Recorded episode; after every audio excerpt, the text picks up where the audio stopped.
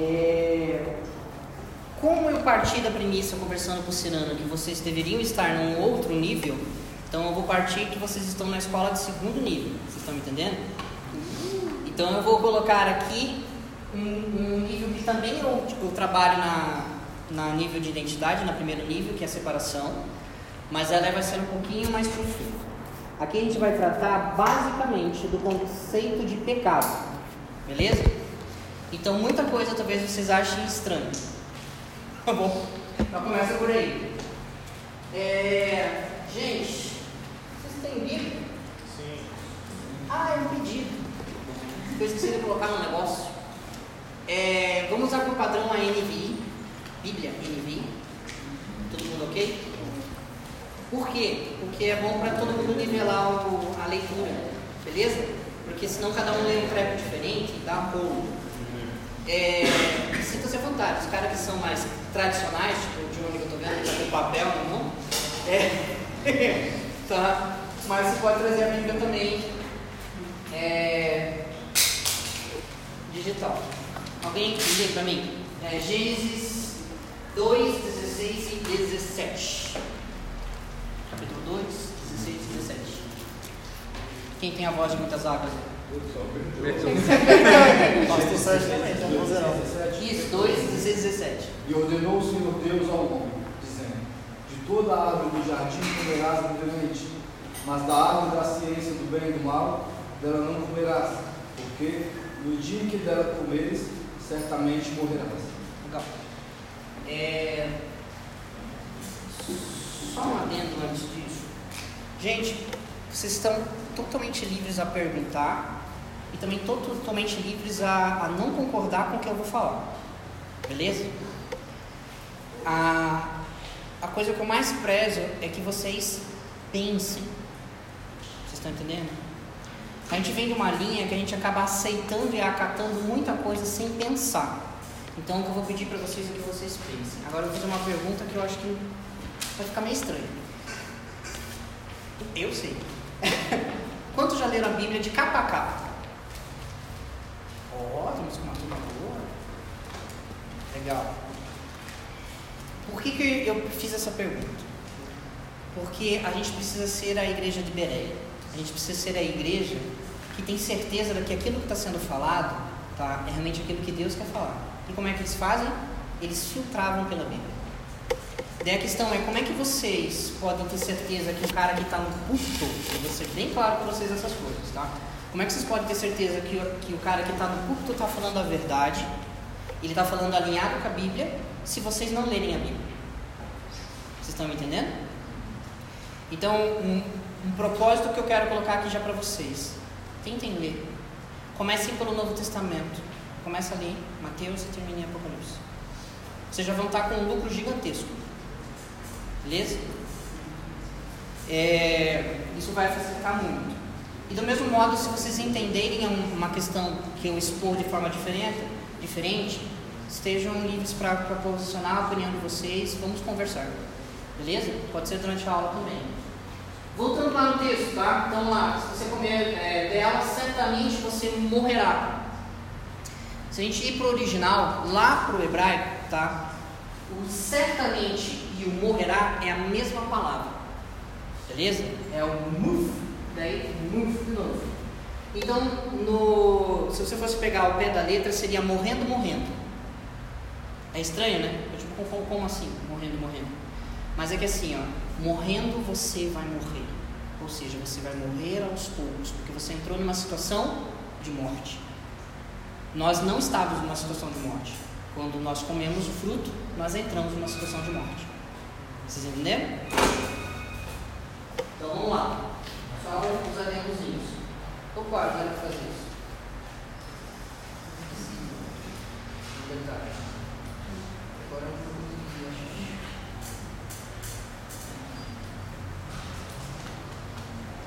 Gênesis 3:1.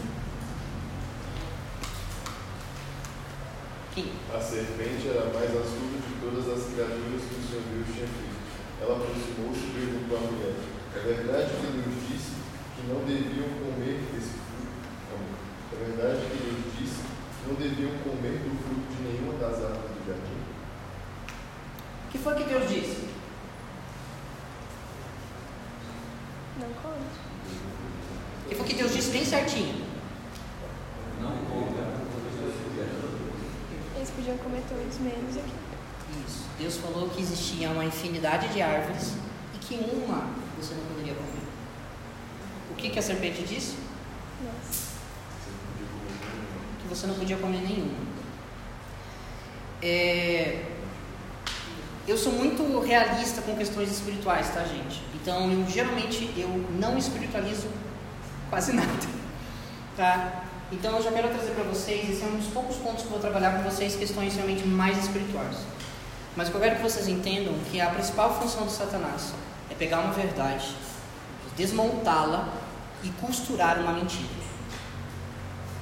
Essa é a função de Satanás. Então ele dá uma aparência de realidade, mas é falso. Satanás ele tinha aqui um parâmetro. Ele sabia o que Deus falou. Beleza? E vou colocar um segundo parâmetro. A, a palavra de não que podia comer de tudo e somente um, um, um, uma árvore não podia comer foi dada para Eva ou foi dada para Adão? Hã? Foi dada para Adão. Tá? Aqui eu vou colocar para vocês, existe uma minúcia teológica, tá? E daí realmente é um, impasse que eu não, não entre os, os teológicos mesmo existem várias interpretações, mas você pode considerar um que a mulher estava inserida dentro do homem. Então a palavra foi dada para os dois. Esse é um dos pontos interpretativos. Ou dois, que a, a mulher, por mais que ela fizesse parte do homem, ela não estava integralmente pensante dentro do homem. Então a palavra foi entregue somente para o homem. Eu vou partir por essa, tá? Mas eu vou dar uma pincelada na outra alternativa para vocês também, beleza? Então eu vou partir que a palavra foi dada ao homem, beleza? É, Vamos lá. A pergunta ela foi tendenciosa e maliciosa. Vocês concordam? Foi feita uma distorção e teve a malícia para fazer ela pensar o quê? Quando você pega e fala assim, você ó, ah, velho, tua mãe falou que você não pode sair de casa hoje, né? Digamos assim, vou pegar uma, uma molecada. É, daí vem um cara e fala, isso, tua mãe falou que você nunca mais vai sair de casa. Vocês estão entendendo a nuance? O que que, o que, que de verdade está acontecendo? Quando você coloca o todo para algo que é uma parte. Quero que vocês pensem. Me ajudem. Dúvida. Mas dúvida sobre o quê? Isso. Sobre o que Deus falou. Você, você coloca, na verdade, dúvida não sobre o que foi falado. Você coloca dúvida sobre quem É falou. Entendeu? E essa é a intenção. Na verdade, a principal intenção aqui não é trazer simplesmente a confusão, é trazer a, a falta de identidade, estabelecer uma, uma falsa identidade, porque você para de considerar Deus como tua referência. Beleza? É... Tá, por- justamente por isso você acaba é, questionando o teu domínio, a tua responsabilidade e até mesmo quem você é. Bora? A mulher, ela faz um negócio que é bem legal, que basicamente é a mesma coisa que Cristo faz. Ela rebate a palavra da, da serpente com a palavra da verdade. Beleza? Vamos ler lá? 3, 2, 3. Deixa eu ver. Pode ler? Pode. Podemos comer do fruto das árvores do jardim, respondeu a mulher. É só do fruto da árvore que está no meio do jardim que não podemos comer. Deus disse: Não comam e nem sequer toquem no fruto daquela árvore. Se o fizerem, morrerão. Beleza. A palavra está certa do que ela disse? Tá. Totalmente? O que foi que Deus disse? Volta lá.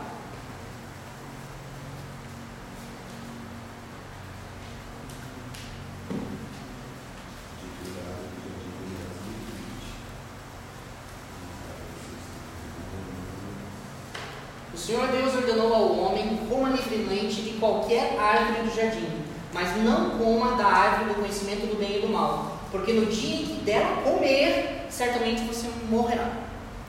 O que, que a, a mulher falou para a serpente? Que não podia nem tocar. Não podia nem Não podia nem tocar. De onde ela tirou isso? Vocês estão entendendo? É um trequinho tão pequenininho, não parece? Nossa, que bobo! Mas é um- uma das partes mais importantes de toda essa história. De onde que ela tirou isso? Vamos, galera, participa. Hã? Hum, mas vamos assim. A palavra foi dada para Adão. Daí Deus criou Eva. Como é que Eva ficou sabendo da palavra? Acho que foi gerado um medo nela, daí ela não queria nem tocar pra que ela não morresse. Então não Isso, queria existe uma outra linha também que é nesse sentido. Mas eu vou para outra. É, a gente chama esse adendo que ela colocou de lei de cerca. O que é uma lei de cerca? Você tem uma definição, ó, eu tenho esse quadrado aqui, ó, você não pode pisar nele. Essa é a lei. Esse quadrado você não pode pisar. Daí o cara que recebeu essa ordem, ele fala, bom, para eu evitar que ninguém pise naquele quadrado além de mim, eu vou colocar uma cerca num quadrado maior. Vocês entenderam? Essa é a lei de cerca. É uma proteção anterior para que quando você é, chegar no limite, tá? Exatamente. Então você tem um, seria uma proteção anterior. É, eu entendo o seguinte, gente: qualquer tipo de alteração que você faça daquilo que Deus falou pode te trazer prejuízo.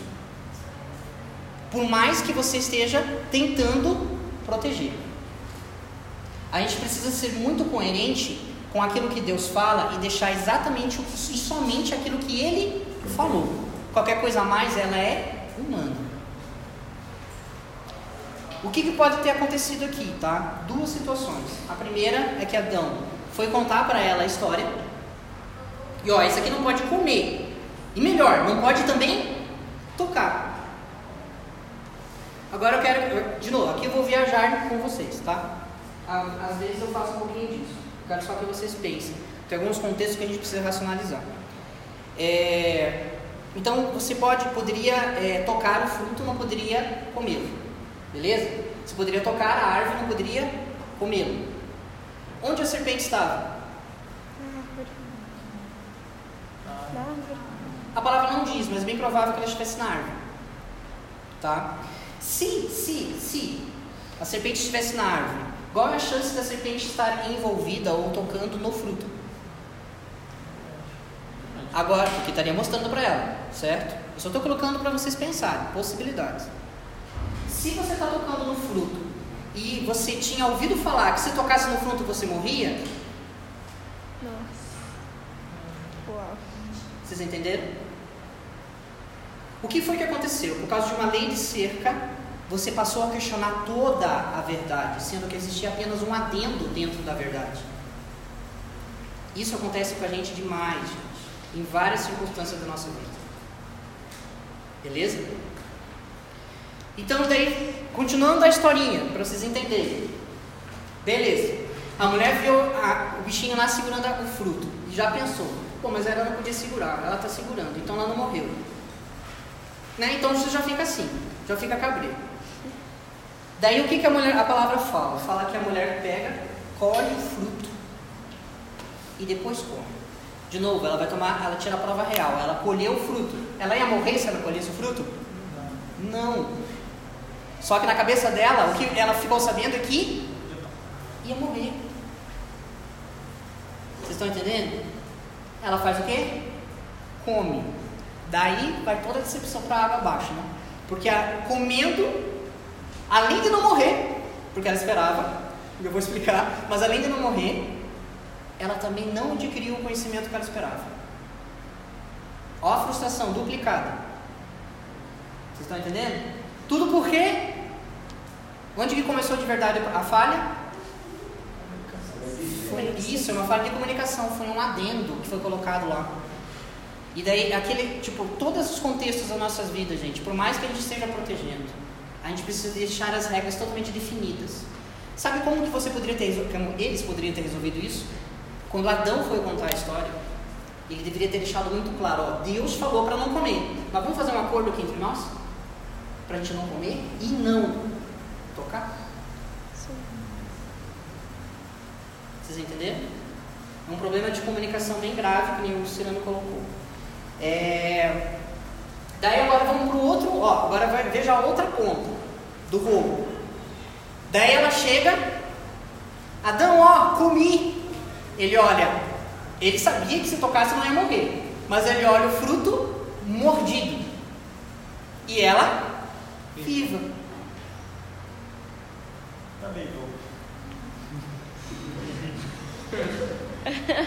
Ó a dúvida agora. O cara que escutou da boca de Deus, pô, mas Deus falou que se mordesse, se comesse, ia morrer. Vê a mulher com o fruto mordido e vivo. Ele cai no engano da mesma forma. Ele deseja o fruto e ele também deseja o conhecimento. Come o fruto e aí o negócio acontece. Porque a partir daí, pela, daí eu vou ter duas lógicas para vocês. Ah, Nesse momento que ele come o fruto, daí realmente o conhecimento eles recebem.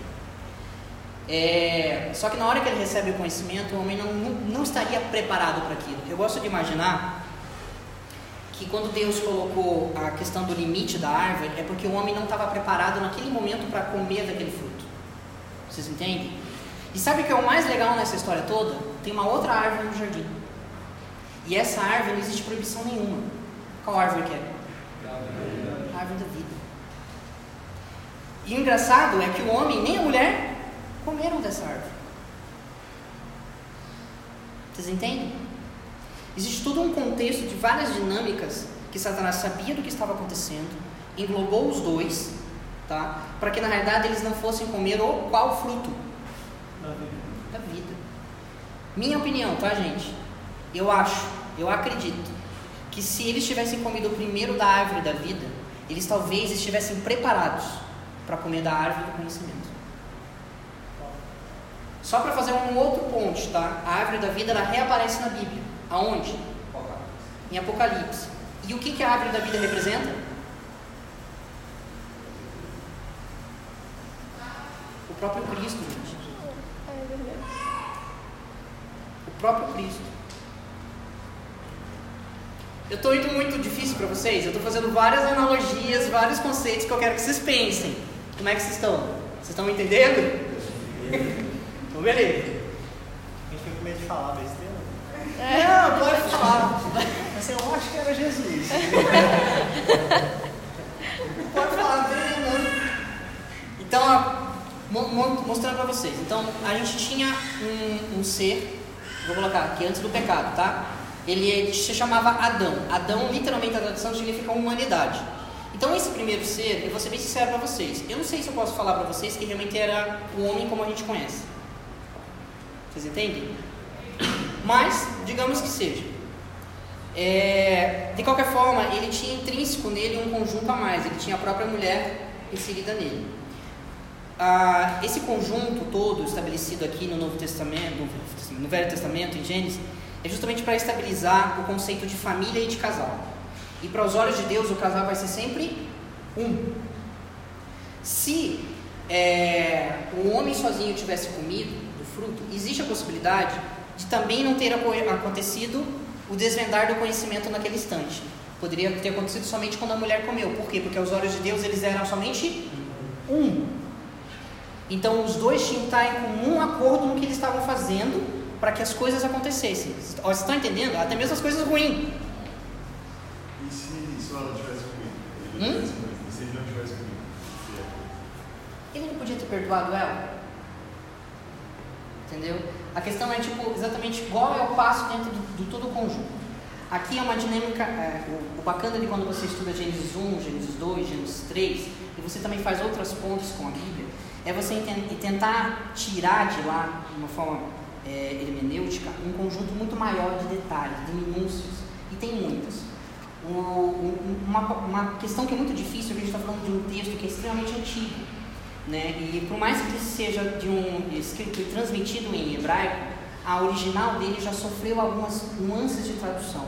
Então, você chegar realmente à raiz de alguns termos é difícil. Então, a gente, a gente tenta entender a, a analogia do todo frente a toda a explicação que vem posterior pela Bíblia, porque daí ela vem posteriormente fazendo defesas. Beleza? Mas eu acredito assim, que se somente ela tivesse comido, eu, Dutra, tá? somente ela tivesse comido, é, que Adão podia ter perdoado ela e Adão podia ter intercedido por ela em Deus. Entendeu? Mas a questão é entender a dinâmica maior, tá? É, entendendo a dinâmica maior. Então, quando Adão come o fruto, como eles são casais, é a partir desse momento que em conjunto a coisa acontece. Qual o conhecimento que eles tiveram? O primeiro conhecimento que eles tiveram? Tá, pelado é o fato. Qual é o conhecimento que ele teve? Do que, que eles tiveram vergonha? Hum? Hum? Será? Por que, que a nudez está trazendo vergonha agora e antes não trazia?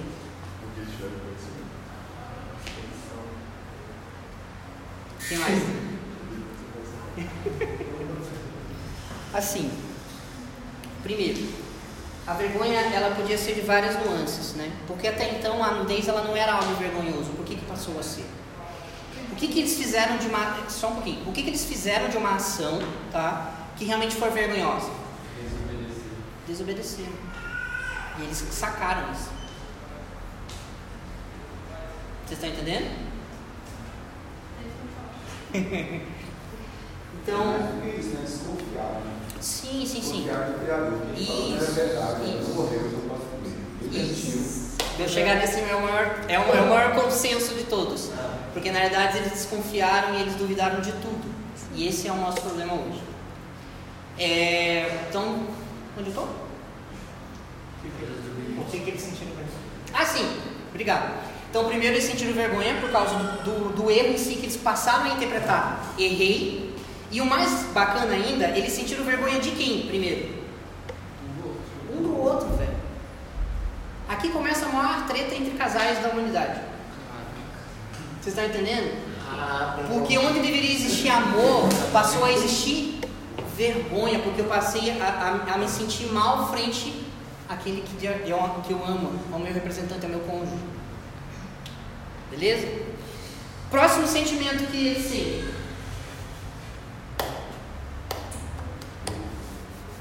Medo Medo. Medo de quem? de Deus. De Deus. Ô, velho, eu adquiri todo o conhecimento. Hoje eu tô sabendo tudo. Por que, que eu vou ter medo de Deus? Porque o conhecimento te mostrou de forma bem clara que você não é nada. Beleza? O que eu quero deixar aqui para vocês são dois pontos dessa, dessa pequena parte da história. Um, o sentimento de vergonha e de medo não pertencem a Deus. Eles não pertencem ao reino, e eles não pertencem e não deveriam pelo menos pertencer à igreja e aos filhos de Deus. Todas as instruções que vocês tiverem, todas, todas as instruções sem exceção, elas vão estar baseadas nessa, nessa intimidade entre vergonha, medo e culpa. Na verdade, medo na verdade é só uma expansão da vergonha.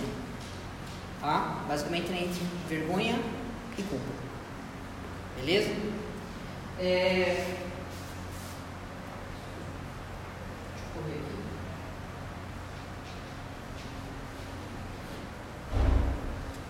Bom, vou guardar mais ou menos o que o pastor falou ali. É, Dentro desse conjunto de tentação, de agora de uma forma mais ampla, a gente vai entender várias dinâmicas que aconteceram, tá? Então, no processo de tentação foi questionado a identidade. Primeira coisa, a identidade pela necessidade humana. Por que pela necessidade humana?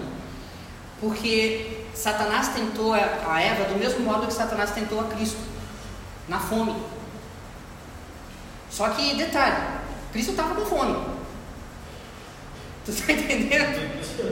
Esse é um detalhe. Cristo estava com fome, tá? Eva provavelmente tinha jantado ali antes, né? Almoçado antes, tá? Tava no meio da todos os frutos, tinha comer à vontade, não tava de jejum, né? Então, tipo, tá? Só para deixar bem claro. Mas então Eva é tentada no apetite, no desejo da carne, de saborear. O primeiro nível de tentação. Segundo nível de tentação é almático, tá? É tentado no psicológico, é tentado no quê?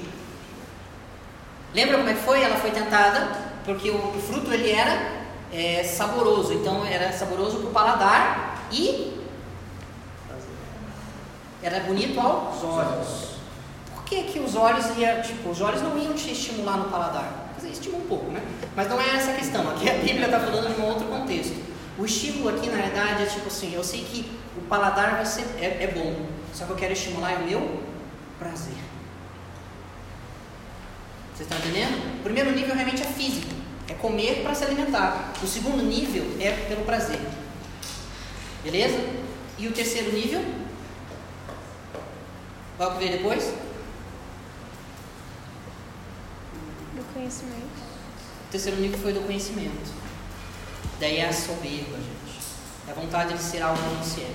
De ter algo que não se tem. É a cobiça. Então a gente tem, tem um.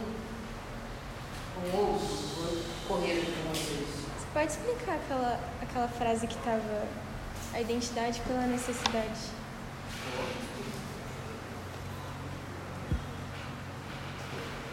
A necessidade seria a fisiológica e a de alma. Então seria que ela acaba sendo psicológica, tá? Então a fisiológica realmente, tipo, ó, eu vou comer para alimentar essa estrutura orgânica. Mas aí ele questiona a identidade dela ou a identidade de Deus. Não, ele tenta. Só que daí, tipo, você questiona a identidade pela necessidade. Porque assim, você, você tem uma identidade formada, que é a dela, é de filha. Entendeu? Só que daí você vem e tenta ela ne- nessas nuances, ou seja, tenta ela pelo fruto. Então você está forçando ela a questionar quem ela é, porque ela vai, vai passar a duvidar da palavra que Deus deu. Deus deu uma palavra fechada, entendeu? E daí no momento que Satanás é, distorceu a palavra, você passa a questionar quem é Deus e automaticamente você passa a questionar quem você é. Então é só a tentação. Mas, tipo, então essa necessidade talvez fosse uma necessidade que existia dentro dela, mas não era uma necessidade real, porque ela não tinha necessidade de comer Não. o fruto. Deus não, falado. Ela foi impulsionada. Aí entra a questão da tentação. Um, eu trabalho Serpente criou uma demanda. mais ou menos. É que tipo assim, eu, eh, quando você pensa nos contextos de pecados, quase todos os depois, eles são pecados que são promovidos por duas linhas. Eu vou entrar para vocês, mas basicamente é essa linha primordial que foi que nasceu já em Adão e uma segunda linha que é uma transmissão. Tipo assim, você aprende fluxos de pecado e você repete fluxos de pecado. É, aqui a raiz principal é a cobiça. Ela realmente, ela almejou ser alguém que ela não era. Esse é o conjunto inteiro. Primeiro foi colocada a dúvida. A primeira dúvida de identidade, tipo, eu vou, eu vou- vou fazer é, você, você desejar o fruto, porque o fruto é bonito e provavelmente o fruto é saboroso. Então essa é pela necessidade física. Só que ele vem com uma nuance maior, que é a necessidade de, realmente de, de cobiça de ser além. Que daí justamente é ter o conhecimento como de Deus, ser igual a Deus. Que é exatamente o mesmo pecado de Satanás. Satanás desejou ser igual a Deus. E ele impulsionou tanto Eva quanto Adão exatamente no mesmo pecado dele. Cobiça. Cobiçar uma, ser alguém que não se é. Tá? Então tipo, ficou isso. Então fica a identidade, é, questiona a identidade pela necessidade, depois a questiona a identidade pelo propósito. É... Se eu quiser explicar para vocês.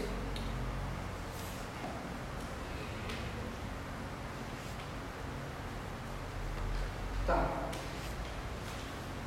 Aqui eu deixei o, a referência que faz bacaninha, que é 1 João. Alguém para mim?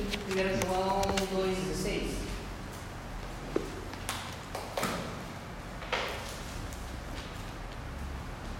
Porque todas essas coisas mundanas, os maus desejos da natureza humana, os maus desejos dos olhos, a ambição pelas coisas desta vida não provém de Deus, e sim do próprio mundo perfeito. Volta um pouquinho. É desejo dos olhos. Eu também saindo aí. Não. Essa daqui, ó. Ah, lê aqui para mim, por favor. É 16, né? Isso. Pois tudo o que há no mundo, a cobiça da carne, a cobiça dos olhos e a ostentação dos bens, não provém do Pai, mas do mundo. Isso. É, eu gosto da, da NVI, mas esse aqui eu pus um adendozinho. Eu peguei um trechinho da Almeida, tá? Pois tudo que há no mundo, a cobiça da carne, qual foi o primeiro nível que ela foi tentada? A cobiça dos olhos, qual foi o segundo que ela foi tentada? Os olhos, tá? A cobiça, a cobiça dos olhos é a alma, a cobiça da carne realmente é o corpo. e a soberba da vida. Beleza? A soberba da vida. Então essas coisas não provêm do Pai, mas do mundo. E em específico, quem que tenta nessas questões? A soberba da carne, a cobiça da carne, a cobiça dos olhos e a soberba da vida. Quem que tenta? Isso. Ele vai sempre tentar esse conjunto. É a mesma regrinha, tá? Porque foi o mesmo conjunto que ele usou com Jesus. Beleza? Então lá, então o homem cede à tentação do corpo, da alma e do espírito, come o fruto e ambos adquirem o conhecimento. Eles não morrem imediatamente, eles entram em processo de morte, exatamente como o texto original estava falando. Morrendo, morrerás. Tá? Então, certamente dá, dá uma certa é, noção, certamente morrerás, como se fosse fulminante, né? Não, você entrou num processo de morte. Gradativo. Gradativo. É, sempre vergonha um do outro pela nudez e também sempre vergonha pela, pela, pelo pecado a ser cometido e pelo que se tornaram, né? Sem ter medo do Criador. Então a gente está falando de um conjunto, de um casal que foi criado perfeito, puro, diante de Deus, que tinha comunhão com Deus. A partir do momento que eles pecaram, porque eles deixaram de acreditar naquilo que Deus falou, deixaram de acreditar no próprio Deus e por fim deixaram de acreditar em si mesmo, eles se distanciaram de Deus. Beleza? É, e esse é o nosso conceito maior de pecado, é a distância. Então eles se separaram da plenitude do Criador, eles tiveram as seguintes distorções. Quando você adquiriu o conhecimento, você distorceu os seus julgamentos, e é o que a gente vai ver ao longo da, da, dos estudos. Eles também distorceram os seus pensamentos e sentimentos, ou seja, eles não tinham sentimento de medo e eles não tinham sentimento de vergonha. A partir do momento que você pecou, você adquiriu sentimentos que não são naturais a si. Beleza?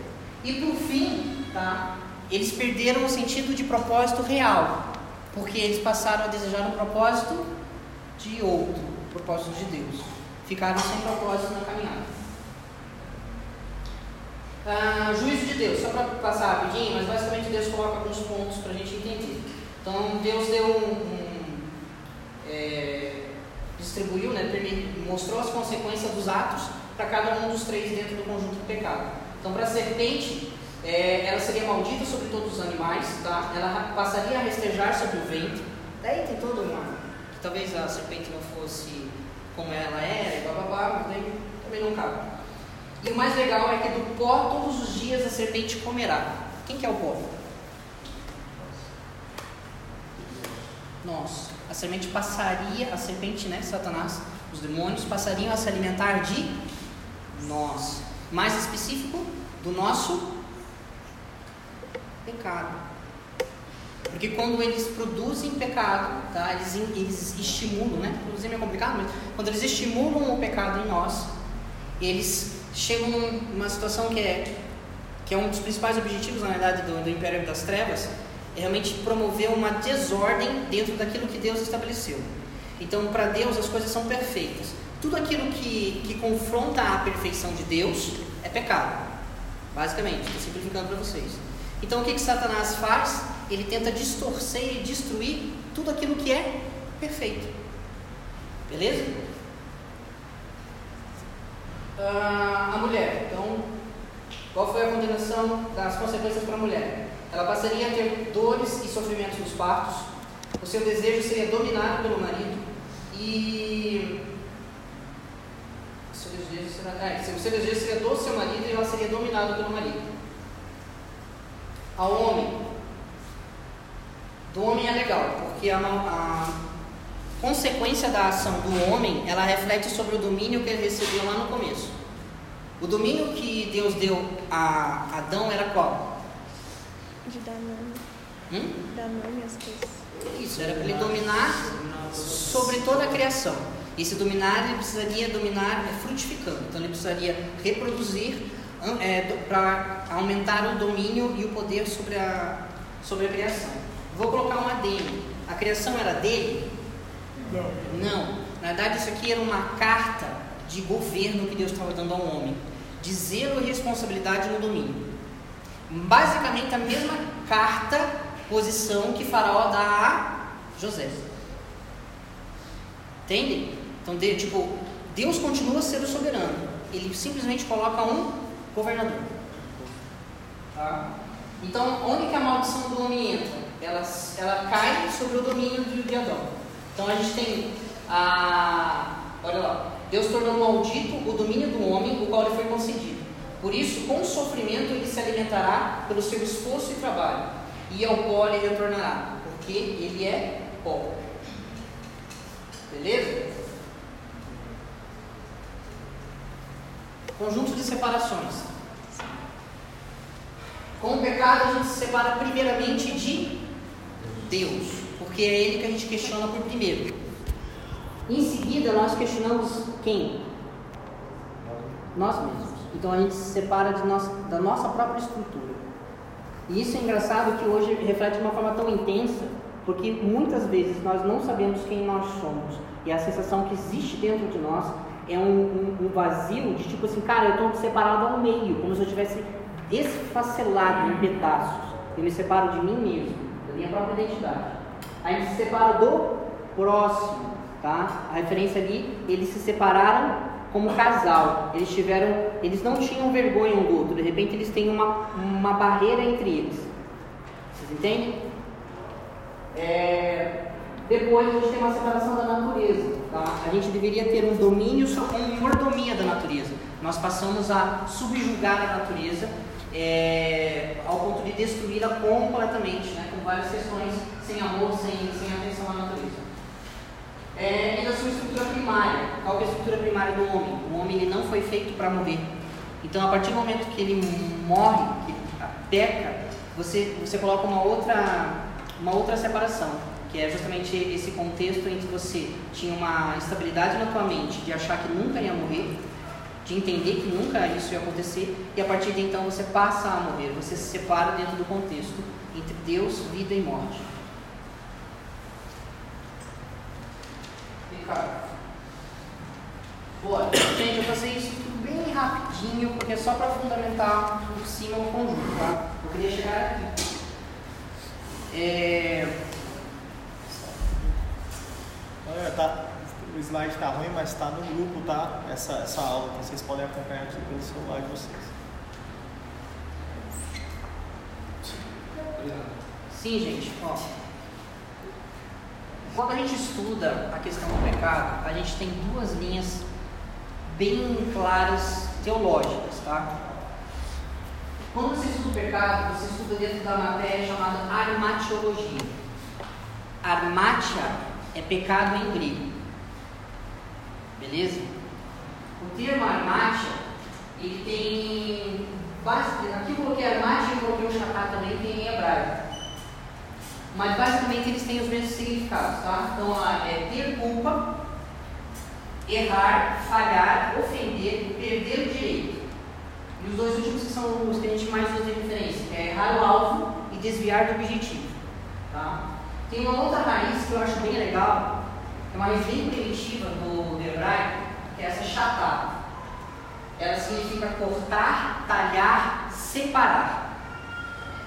Quando a gente fala de pecado, a gente precisa entender esse conjunto. Daí existem duas linhas de estudo. Uma linha que se chama armatiologia, eu estava discutindo com as meninas, moral, e uma que é armatiologia por propósito. A armatiologia por moralidade, ela foi estruturada de uma forma muito intensa pelo primitivo da Igreja Católica. E é o que a gente usa até hoje, tá? Mas eu não gosto, porque é tipo assim, ó. É... Como eu posso colocar para vocês? Sabe quando você tem uma criança que está fazendo algo errado e ela pergunta o porquê e você só fala porque sim? Para mim, a armatiologia por moralidade é a mesma coisa. Você fala que fazer sexo antes do casamento é pecado. Por quê? Porque é errado. A armatiologia por propósito, ela vai te explicar o desvio da tua função como homem, como mulher, para explicar para você o porquê que fazer sexo antes do casamento é um desvio de propósito. E por ser um desvio de propósito, ofende a Deus, porque Deus estabeleceu um propósito. Então, esse é um conjunto maior, um entendimento maior do que é pecado. Beleza? É, Mas só para ficar a definição aí para vocês entenderem. Então, quando fala lá de errar o alvo, na matiologia, na, na palavra matia, ela literalmente ela, ela, ela dá, a, eles usaram isso muitas vezes, quando você pega um arqueiro, tá? Que pega a flecha, ele mira o alvo, tá? E ele erra o alvo. Ele fez um armate, tá? E daí esse armate ele pode ser em duas situações. Ele mirou e não acertou. A outra é, ele mirou intencionalmente, desviou e errou.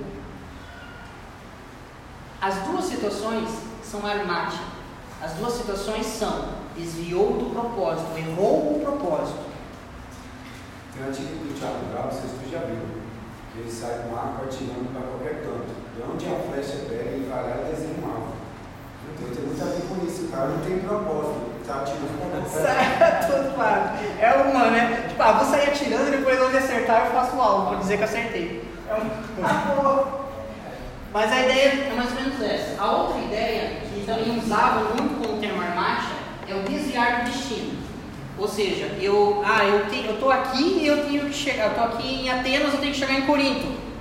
Tá? Então eu falei, não, vou lá para Éfeso. Meu objetivo era aqui, mas eu mudei meu caminho e fui para cá.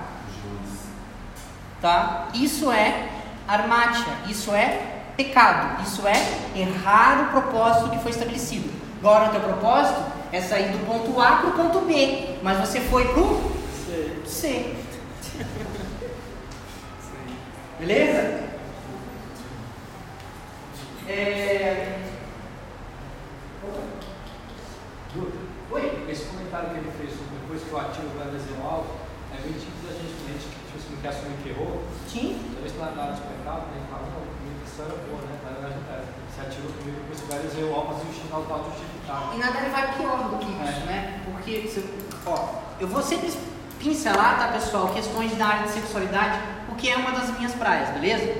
Então, uma coisa que é muito interessante é você ver as igrejas inclusivas, elas tentam defender o pecado de homossexualidade, tá? Entende? Eles tentam defender e tentam respaldar biblicamente. Literalmente, eles atiraram a flecha, entendeu? E agora estão saindo tentando desenhar o alvo. Você entende? Só que eu peguei um extremo. A gente faz isso o tempo todo. Porque o tempo todo a gente tenta justificar as nossas ações. Raramente a gente realmente reconhece as nossas falhas. Raramente a gente, tipo, pra si já é difícil. Pro próximo, af, velho. Quando que você vai reconhecer que errou? É muito limitante. Então eu mostro justamente o, o, o, o quanto essa questão é importante, tá? do entendimento de todo o conjunto. É... Pô, se quiser. Isso aqui já entendeu, né? Só para ficar mais claro, né? Então, a gente tem tá? Então, de novo, eu estou no A, meu destino que Deus falou é para ir para o B. Beleza? Tenho um destino estabelecido por Deus. Ele, é nortear, ele norteia a nossa identidade real, tá? Se eu tenho dentro do meu propósito que eu preciso ir para um ponto B, eu sei que quem eu sou, como pessoa, vai me levar para o ponto B. Vocês estão entendendo? Agora, se eu for para o ponto C, quer dizer que aquela identidade que eu tinha, ela já começou a se perder, porque eu passei a duvidar de mim. Aí entra uma questão que o pastor colocou realmente do de Jonas, que tinha um propósito para ir do ponto A para o ponto B, tá? E ele foi para o ponto C. Ele estava duvidando de quem? De Deus. Mais. Ele estava duvidando dele. Ele já tinha duvidado de Deus faz tempo. Você está entendendo? Já faz tempo. Ele estava duvidando agora de quem? Dele mesmo. Beleza? Ah, então, ó, desvio é gerado pela dúvida identificatória. Primeiro de quem Deus é, depois de quem se é. Ah, que horas são? 3 e 37. Você quer fazer um break agora? Isso aqui vai dar. Continua.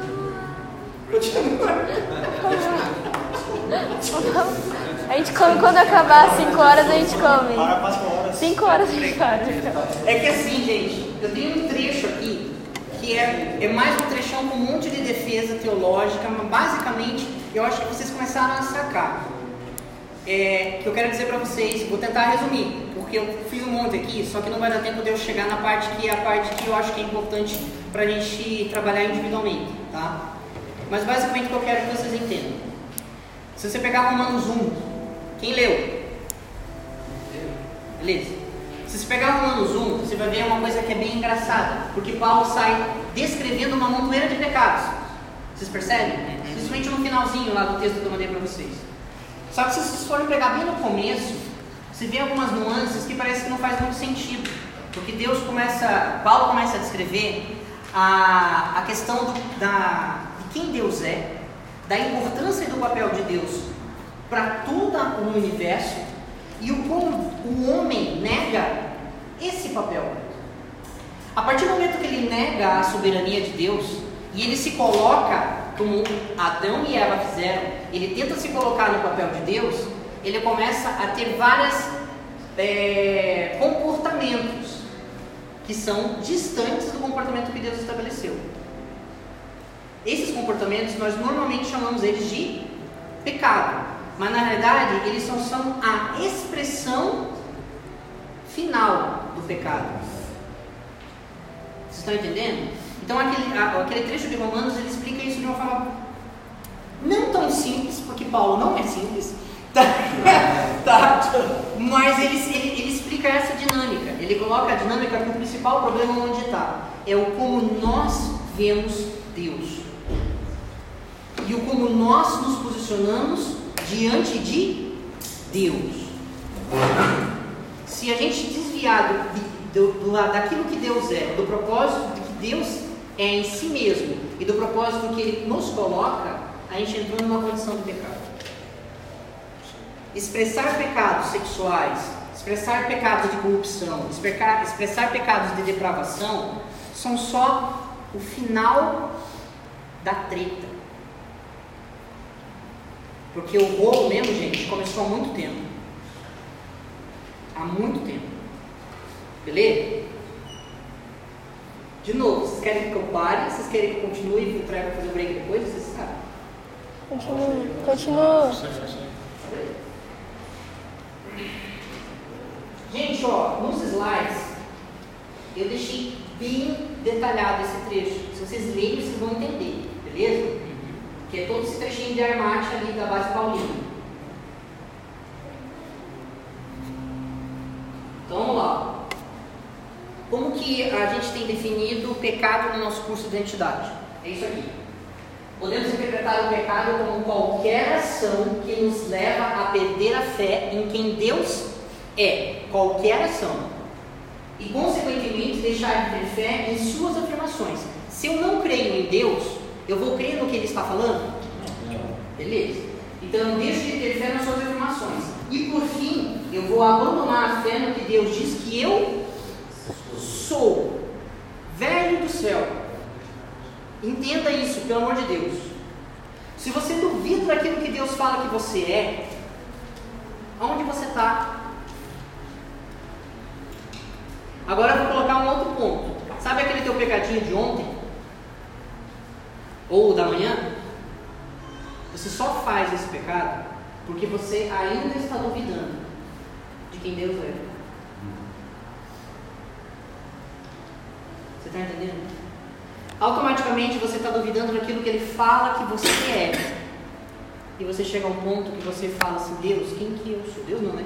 Daí já fica assim, velho, quem que eu sou? Vamos lá, podemos interpretar o pecado como qualquer ação que nos leva a perder a fé em quem Deus é, e consequentemente deixar de ter fé em suas afirmações, e por fim abandonar a fé no que Deus diz que somos, e assim deixamos de exercer o nosso propósito como humanidade, porque Deus fala, você é homem. Mas muitas vezes nós queremos ser qualquer outra coisa, mas totalmente diferente daquilo que Deus fala que nós temos que ser. Beleza? Níveis de pecado. Quando eu comecei a falar de nível de pecado, eu sempre falava que tinha três. Daí já tem acho uns dois meses que eu falei, não, Deus, são quatro, né? Tem mais um. Basicamente, a gente tem o um nível de pecado individual. Toda vez que nós pecamos, e aqui eu estou falando do pecado lá na ponta, tá? A consequência final, beleza? Toda vez que nós expressamos algum tipo de pecado, algum comportamento pecaminoso lá no final, a gente gera um prejuízo em nós mesmos. Beleza? Só que, gente, vou ser bem sincero com vocês, esse é o menor prejuízo. É o menor prejuízo. Tá? O segundo, a gente gera um prejuízo social. Devo lá. Todo pecado que você comete, toda ação, todo comportamento pecaminoso que você faz, todo, sem exceção, tá? Ele afeta o social. Todo, sem exceção. Nossa, Dutra, mas o meu pecado é aquele pecado lá no quarto escondido. Vai afetar o social, gente. Porque você vai casar. E esse treco vai afetar a tua família. Esse negócio vai afetar o teu casamento. Esse negócio vai afetar o teu filho. Vai por mim. Não existe pecado oculto de verdade, gente. Não existe. Todos eles manifestam vários comportamentos que afetam as outras pessoas. Todos eles. E quando a gente vive com esse em armário, de qualquer jeito, isso vai afetar as nossas relações. Sim, sim. Tem alguma coisa escondida lá que ninguém pode saber, se é verdade. É que na prática nunca, nunca consegue esconder. É que assim, a gente acha que a gente esconde o pecado, mas a gente não esconde as consequências que o pecado promove. Então, tipo, vamos pegar aqui algo, vou sempre pincelar, tá? É, pecados da área de sexualidade, por mais que você consiga esconder o pecado em si, de um cônjuge ou de um filho, o pecado de sexualidade ele afeta o teu comportamento. O teu comportamento ele vai passar a ser diferente. Uma das consequências, homens, tá? Para mulheres é parecido, mas para homens é bem intenso. Uma das consequências dos pecados de sexualidade no homem é violência. O homem que tem uma, uma, uma linha de pecado com pornografia, uma linha de pecado com masturbação, uma linha de pecado com imoralidade, ele tende a ter nuances de violência, principalmente com quem é mais íntimo. Tá? Daí eu, eu posso explicar, eu acho que eu vou explicar, eu vou explicar de um outro modo, o porquê dessas questões, tá? Das, das nuances que envolvem isso. Mas isso é fato, beleza? É, coletivo espiritual. Quando eu coloquei no individual, você já pode considerar que a questão espiritual está inclusa, beleza? Né? Mas aqui, quando o nosso pecado, ele também faz um, um, um, ele afeta o coletivo espiritual. Por que, que eu falo isso? Quando você lê o Velho Testamento, você vai ver várias questões do pecado de um grupo afetar uma nação, do pecado de um homem afetar uma nação, do pecado de um homem afetar Beleza? Espiritualmente. Tá? E. Cadê a jardim para um coletivo universal? Eu acabei emendando no outro. Mas são basicamente esses, tá? Então a gente tem o individual realmente, daí o individual vai ser corpo, alma e espírito. Beleza? E daí a gente vai ter os coletivos, social, espiritual e universal. Beleza? Agora a gente começa. Beleza? Vou trabalhar com vocês agora as, os finalzinhos das questões de, de pecado, tá? Deixa eu colocar uma dentro pra vocês.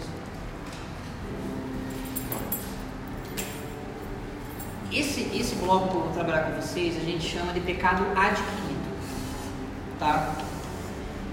Apesar de ele ser parecido no nome, ele na verdade ele é uma aquisição direta. Tipo assim, de quem que eu adquiri? Eu adquiri diretamente de pessoas com quem eu convivo. Beleza? Essa é a linha. Tem uma outra linha que é o pecado adâmico, tá? que está sobre todos nós. O pecado adâmico é justamente pelo motivo de Adão ter consumido o fruto, a gente ter adquirido o conhecimento. Automaticamente a gente adquiriu a vergonha e o medo e a justiça distorcida. É, a gente perfaz isso como sendo uma raiz da humanidade. Vocês entendem? Então o pecado adâmico ele, ele confronta cada um de nós quando nós somos gerados. Vocês entendem? A gente adquire com a nossa própria geração, simplesmente porque nós somos humanos. É o peso da consequência da ação de Adão reflete sobre todo o domínio dele. E o domínio dele também é sobre as gerações que vieram depois dele. Beleza? Então esses aqui que eu vou trabalhar com vocês, a gente chama de pecado adquirido, basicamente ele vai estar influenciado com os comportamentos familiares, no geral, tá? É... Gente, vocês não vão conseguir ler nunca lá, né? Aqui. Vamos lá. É... Essa parte, tá, gente, é um pouquinho de psicologia, um pouquinho de terapia. É... Eu quero que vocês entendam que esses estudos, eles envolvem basicamente várias análises de comportamento que foram ao ao longo do tempo, eles fundamentaram estudos científicos que embasam o que eu vou trazer para vocês. Porém, entretanto, todavia, hoje uma parte que é muito legal é que esses estudos científicos eles têm sido embasados não somente por avaliações comportamentais, eles têm sido embasados por avaliações fisiológicas. Beleza? Ou seja, a gente está trazendo para vocês uma fundamentação bem sólida sobre comportamento. Tá? Basicamente é assim. Ó. Todos nós temos compulsões e temos vícios. Todos, sem exceção. A questão é como a gente lida com isso e como, né, como a gente trabalha essa questão dentro da nossa dinâmica pessoal. Por que, que eu estou dizendo para você que todos nós temos? Porque o ciclo da compulsão, ele é, de certo modo, ele é bem simples. Basicamente, você tem assim: você tem algo que você sentiu dor. Tá? E eu não estou falando necessariamente dor física. Na maioria das vezes é uma dor interna, emocional, psicológica. Beleza? Ah, qualquer tipo de sentimento ruim que você tem. Quando você tem um sentimento ruim, que eu vou colocar aqui como dor, beleza? Beleza? Então lá, quando você tem a dor, a tua mente, ela não foi projetada para sentir dor. Por quê? Não. Vamos ser bíblico agora. Por que, que a nossa mente não foi projetada para sentir dor? A essência de Deus, a essência da A gente não foi feito para morrer, gente. Por que você acha que a gente foi feito para sentir dor? Vocês estão entendendo? A nossa mente, ela realmente ela não foi projetada para sentir dor. O que, que a nossa mente faz? Tá? O que, que a bichinha faz? Ela pensa assim. Tá? Os teus neurôniozinhos aí em conjuntos vão fazer, fazer assim. Velho, eu quero matar esse negócio, esse treco tem que parar. O que, que tua mente vai fazer? Ela vai pegar, abrir o arquivozinho lá, as milhões de pastas e vai falar, ó, todas as pastas de prazeres que você já teve na vida. Ah, se eu beber aqui, eu vou esquecer essa dor por 30 minutos. Ah, se eu cheirar essa carreira aqui, ó, vai durar tanto tempo. Ah, literalmente, gente, parece brincadeira, atualmente faz isso. Atualmente ela faz uma associação praticamente lógica entre vários tipos de ações que inibem a dor. Vocês estão entendendo? Então ela vai procurar. Qual que ela vai procurar? Normalmente ela vai procurar aquela que você está mais acostumado e aquela que você gosta mais. Porque é a primeirazinha da fila da ordem. Então vamos colocar assim: se eu estou com um sentimento ruim dentro do meu coração, né, dentro da minha mente, e eu não quero aquele sentimento, a minha, meu organismo não quer, a minha mente não quer, ela vai lembrar que se eu for lá e encher a cara, eu vou esquecer disso, mesmo que seja por um pequeno tempo. Porque essa é a parte que a mente falha. A mente ela não faz um comparativo quanto tempo vai durar. Ela só faz eu preciso acabar. Beleza? Só isso. Então você vai lá, você tem a dor. Atualmente lembra do, da, da dos, dos pensamentos de prazer, dos pensamentos que podem é, reduzir o processo de dor. E daí você entra. Né? Então, na verdade, você tem a frustração que, vai gerar o incômodo, vai gerar a dor. Ou seja, tem alguma coisa que te incomodou antes e aquilo te gerou dor, beleza? Depois disso, você tem a memória de prazer, que é o que eu falei, o arquivo mental sai varrendo todas as memórias de prazer. Então, teu, teu cérebro escolhe uma memória de prazer. Daí você vai, o que você vai fazer? Você lembrou que aquilo dá prazer, você vai atrás daquilo. Porque você quer acabar com a dor, porque tua mente está falando para acabar com a dor. Beleza? Você vai lá e tem a ação momentânea de prazer, que suprime a dor momentaneamente. O que acontece, como ela é momentânea, o fluxo volta para onde? Para a frustração. E você roda e roda e roda e roda. Você não sai de dentro disso. Porque e o bacana é que o contexto da frustração ela só aumenta. Porque você já fica frustrado porque aquele momento de prazer passou e daí você volta para dor e volta para frustração. Só que daí vem alguma outra coisa que te frustra mais ainda. E isso só vai intensificando o ciclo. Isso, para várias coisas. E Né? chega em pontos que mesmo você tendo, tendo compensação, mesmo as coisas, é, mesmo você não tentar sofrendo, você fica tão dependente daquilo que você não consegue. Se impregna em você, mesmo quando está tudo bem. Isso. Eu vou colocar um outro ponto, porque eu considero que vocês são também de liderança. Mas tem um outro ponto que também é importante. Dentro dessa dinâmica, existe um outro modo de você suprimir a dor. Vamos ver quem acerta, sem ser por prazer. Sentindo mais dor. Hã? Fala. Hã? Por uma dor maior. Onde que vocês veem isso? Se cortar. São várias coisas. Na verdade, todo o processo depressivo, depressivo ele vai cair por coisas parecidas. Você está num conjunto de dor, que aquela dor em especial você não quer sentir mais. Porque ela- aquela dor em especial, ela tem uma ligação muito forte com o teu ponto de frustração. Então o que, você faz atualmente? Atualmente te engana com outro processo. Eu preciso acabar com essa dor. Nem que seja com outra dor. Mas o fluxo é exatamente o mesmo. É uma coisa muito intensa. Eu posso ser vulnerável aqui porque quase todo mundo conhece a história da minha mãe. Ela estava com uma depressão muito intensa ela queria morrer, mas ela não queria se matar mesmo pra gente não falar, ah, minha mãe se matou. Então ela começou a ingerir muita droga e muita coisa pra poder morrer aos poucos. Então, tipo, é uma coisa parecida. Ela estava sentindo muita dor e ela só queria acabar com aquilo, mas não necessariamente se matar do nada. Então ela estava fazendo algo gradual. É, hoje a questão, gente, é porque nós não sabemos lidar com a dor. Esse é o maior, a maior treta. A partir do momento que você entender o que, que realmente representa a dor na tua vida, ela mais ou menos vai ter que virar meio que uma amiga tua. É difícil. É difícil. Tá? Só que é o correto. Beleza? Porque você continuar dentro da estrutura, ela vai a cada vez, a cada vez que você roda isso, cada vez que você faz esse fluxo, você desfaz um pouquinho a tua humanidade. Cada rodada. Cada rodada. Hoje a maior questão é justamente essa. A gente está acabando com quem nós somos, porque a gente duvidou de quem Deus é, duvidamos do que Ele falou da gente, automaticamente nós duvidamos do que nós somos. Sempre esse fluxo. Então, por duvidar de todo esse conjunto, a gente começa a procurar algo que nós não somos. E isso aqui é basicamente a mesma questão. A gente só, nós só nos frustramos porque nós não sabemos quem nós somos. Quando a gente sabe quem a gente é e qual o nosso propósito, a gente não cai na frustração. Tá? Esse, essa bolinha aqui de ciclo vicioso, eu vou tratar com vocês em obstinação. Daí eu vou tratar com um monte de conceito teológico, é bem legal. E ele vai, vai trazer uma sacada para vocês. Na próxima aula. Só uma pergunta aqui da parte da aula.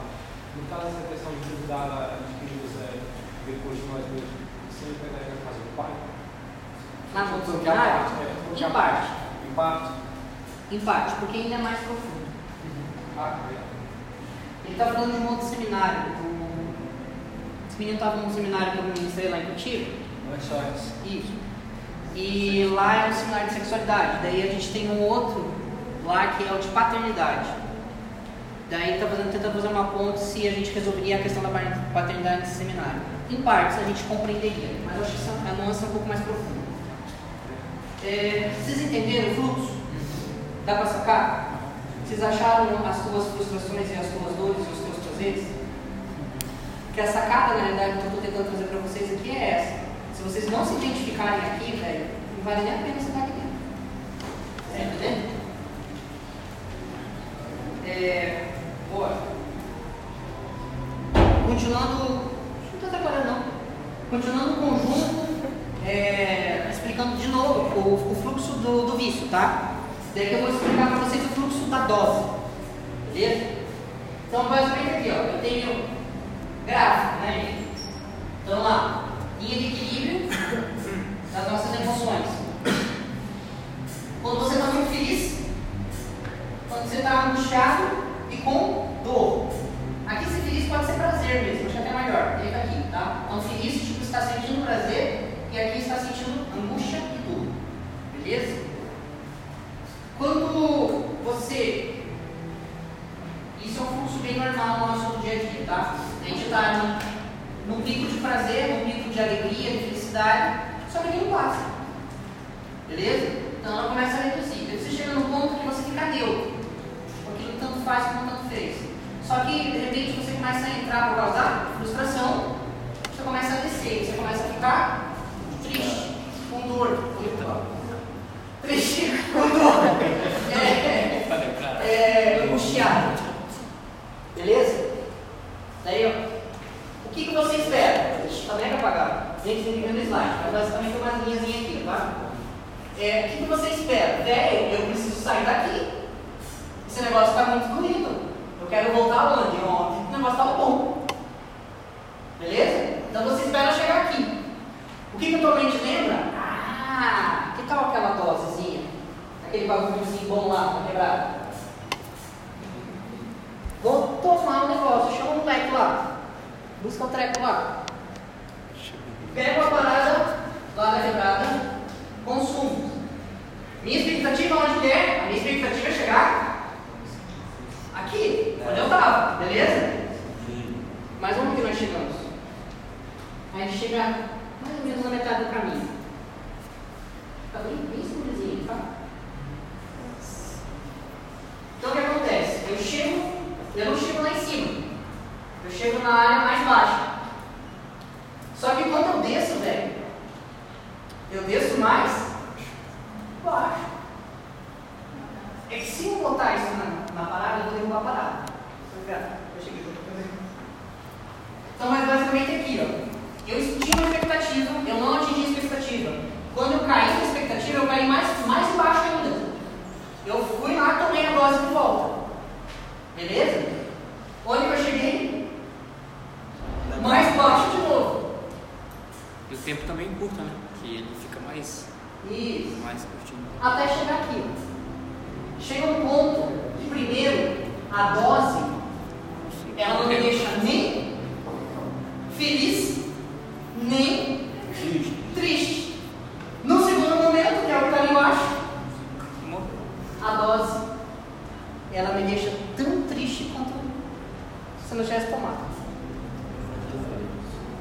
Esse é o fluxo. Daí o que, que a tua cabeça pensa? Toma mais. Exatamente, eu vou aumentar a dose, eu resolvo a treta. Daí você chega, Nossa. Ah, Pega assim, ó. sacaram? Legal. Gente, eu tô falando, aqui eu falei tipo de bagulho, pode ser uma droga qualquer. Tá? Eu quando dou as minhas aulas, principalmente quando eu entro numa parada mais, mais interna, eu sempre digo a seguinte treta. A química ela pode ser externa ou a química pode ser interna. Beleza? A externa literalmente é tudo que você bota pra dentro. Entendeu? Droga, álcool, é, comida, tá? Comida, tá? Deixa bem claro, em excesso. É, cara, pode ser qualquer coisa que você bota pra dentro, beleza?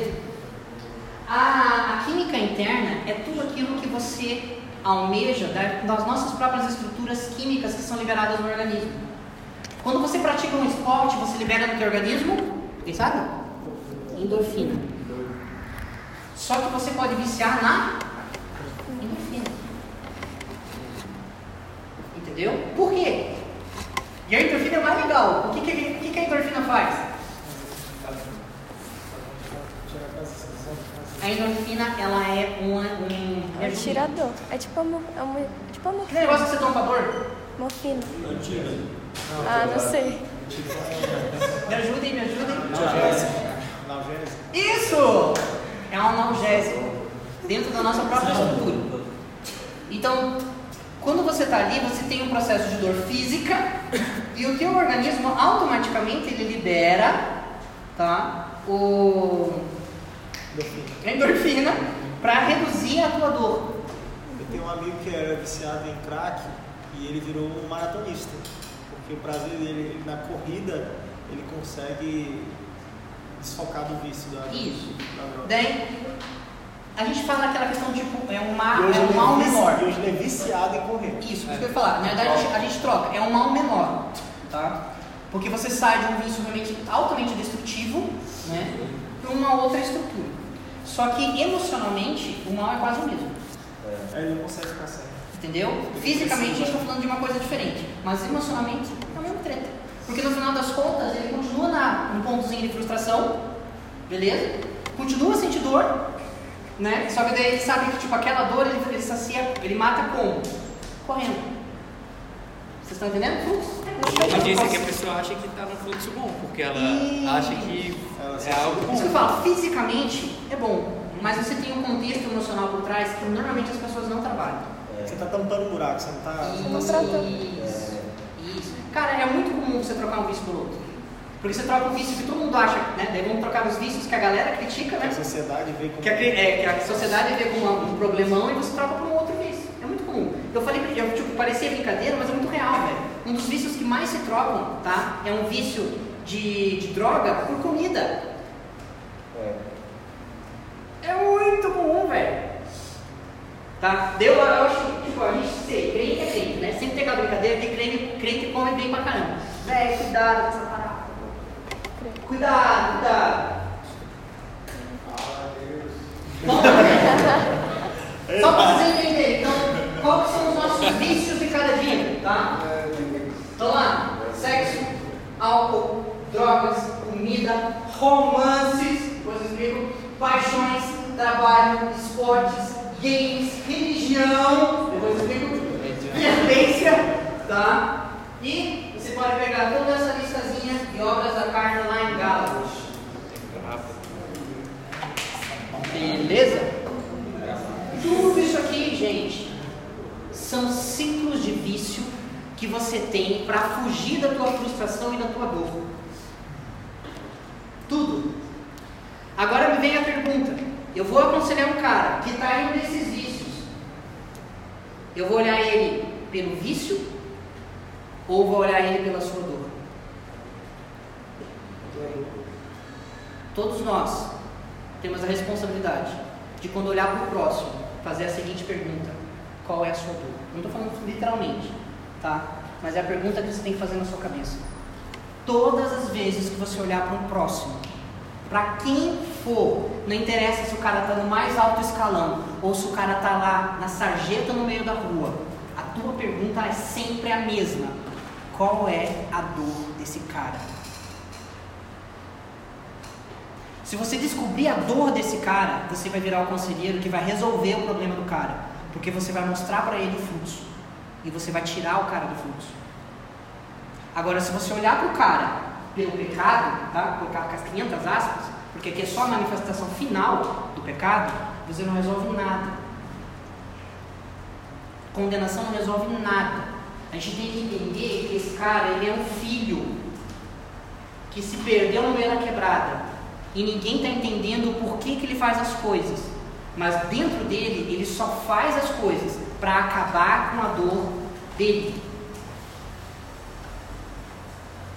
Vocês estão entendendo?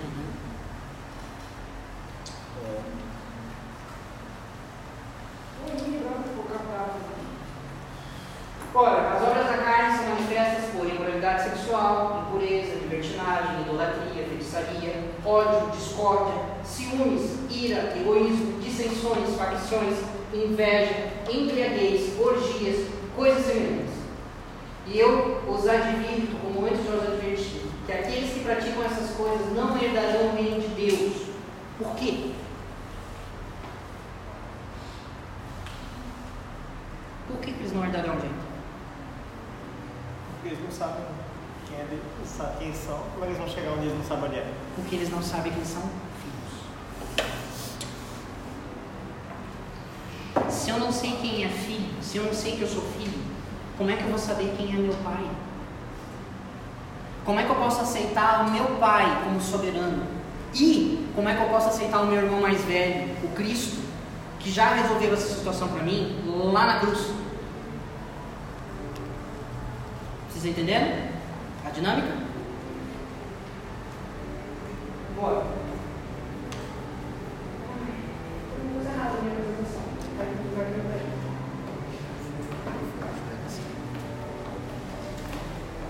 Tá, árvore de identidade. É, essa parada, gente, da árvore, ele é um projeto que eu absorvi lá na Jocum. É, só que lá eles tratam a árvore de um único prisma, que eles tratam a árvore dos vícios. E isso sempre me incomodou. Eu acho a ferramenta legal, mas sempre me incomodou só o prisma vício. Daí, numa construção do, do quem é esse que alguns participaram, é, eu, o João e a Fernanda, a gente alterou a didática para incluir a árvore da identidade de uma forma completa. É, bora. Então lá. Nenhuma árvore boa dá fruto ruim. Nenhuma árvore ruim dá fruto bom. Toda árvore é reconhecida por seus frutos. Ninguém colhe figos de espinheiros, nem uvas de ervas daninhas. Um homem bom tira coisas boas do bom tesouro que está em seu coração. E o homem mau tira coisas más do mal que está em seu coração. Porque da sua, da sua boca fala que o seu coração está cheio. Se o meu coração está cheio de frustração e de dor, como é que eu vou me expressar? Vou me expressar pela dor. Só que a minha dor ela se mascara. Por quê? Pelos meus vícios. Beleza? Vamos lá. Essa é a árvore. Mentira, né? É, esse aqui é o solo da árvore, tá? O solo, gente, vai representar todas as ações de terceiros, todos os comportamentos de outras pessoas que foram depositados como fundamento na minha vida. Beleza? Então o solo, ele não é eu. Eu não sou o solo. Vocês estão me entendendo? Eu sou separado do solo. Mas eu me alimento do solo. Beleza? A raiz. A raiz são todos os sentimentos que nascem quando eu absorvo o solo. Beleza? O tronco. O tronco é a minha manifestação dos meus sentimentos. É o como eu, eu me expresso. Então fica assim, tipo, a raiz está escondida, beleza? Os meus sentimentos. O tronco, a árvore em si, é o meu comportamento. Beleza? É o como eu expresso os meus sentimentos. E por fim, a gente tem o fruto. O fruto é justamente aquilo que eu vou depositar que vai ser solo de alguém. Vocês estão entendendo? O fruto é a minha ação final. Ela vai ficar como. Ela vai cair né, no solo, vai apodrecer e vai se tornar parte do solo. Vocês entenderam? Então o fruto é um pedacinho de mim nos outros. Beleza?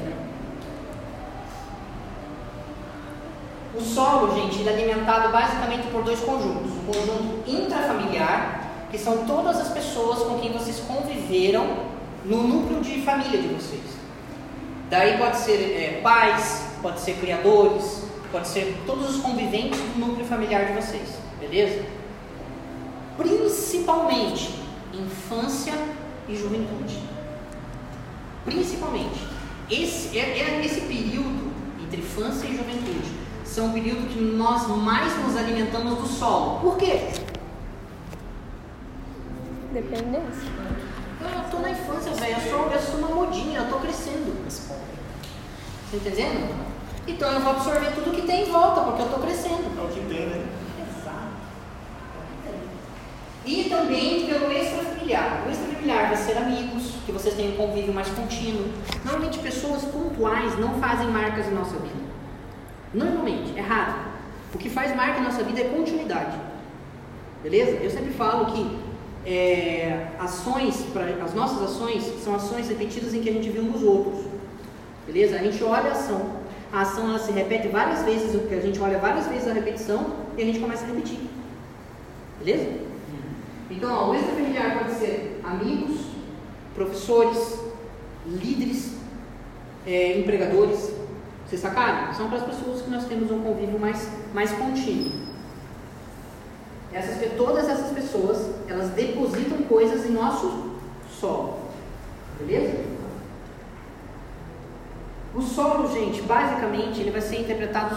Fala, Só uma coisa, é, esse extra familiar também cabe em pessoas, tipo, é, influências externas, tipo, mesmo que a gente não tenha contato e nós começamos a ser influenciados por elas. assim, Seguidor no Twitter, na É, internet, coisas. no Facebook, É, vai bolha. no texto. Sim, sim, dependendo da quantidade de coisa que você eh, consome dessa pessoa, é, ela, vai, ela vai gerar influência em você e vai gerar influência comportamental. Tá? E a gente mete essa questão. Não, e não só influência, né? a comportamental já está lá na frente. Na verdade, ela vai gerar em você primeiro sentimentos.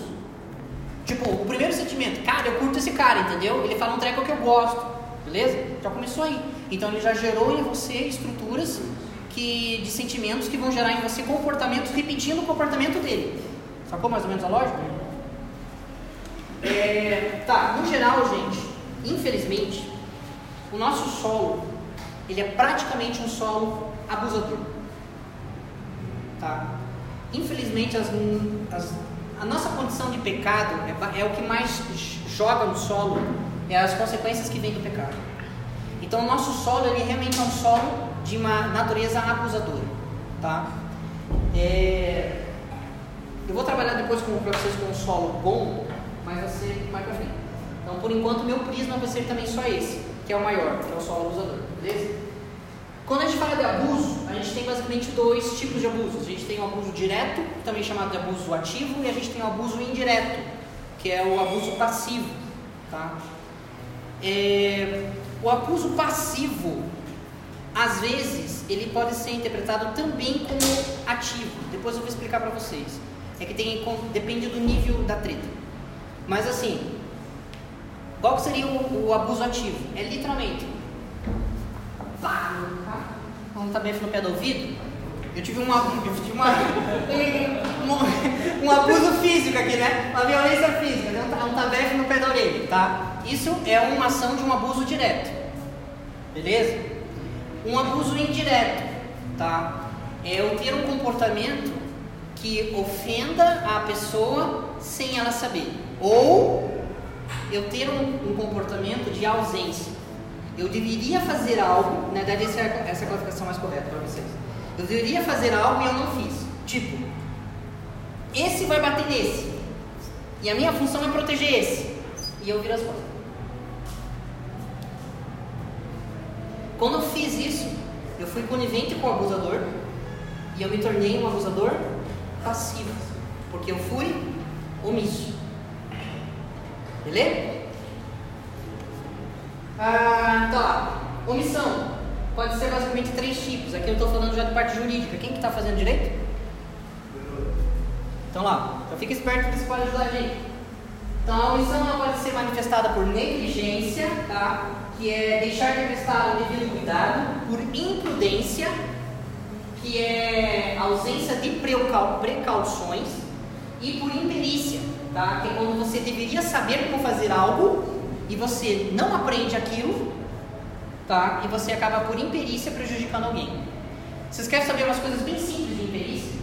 Eu tava esse é um dos slides que eu estava remodelando. Na hora que eu estava colocando ali, acho que eu coloquei, eu coloquei isso, o caso da fralda. É, eu lembrei de uma história de uns dois anos atrás que no momento parecia tão bobo, mas depois você fala, velho, olha só, cara, que treco suave. Que era assim, você tinha uma mãe que tinha acabado de ter uma filha, tá? Uma nenenzinha. E essa mãe, ela não tinha noção nenhuma de como se criava uma criança. Nenhuma. Nenhuma. Nenhuma. A gente está falando do interior do Piauí, tá? Nenhuma. E essa mãe, eu, vou, eu, vou, eu sempre vou falar as coisas mais crachadas, tá, gente? Então, se se ofenderem, mil desculpas, vocês estão na frustração.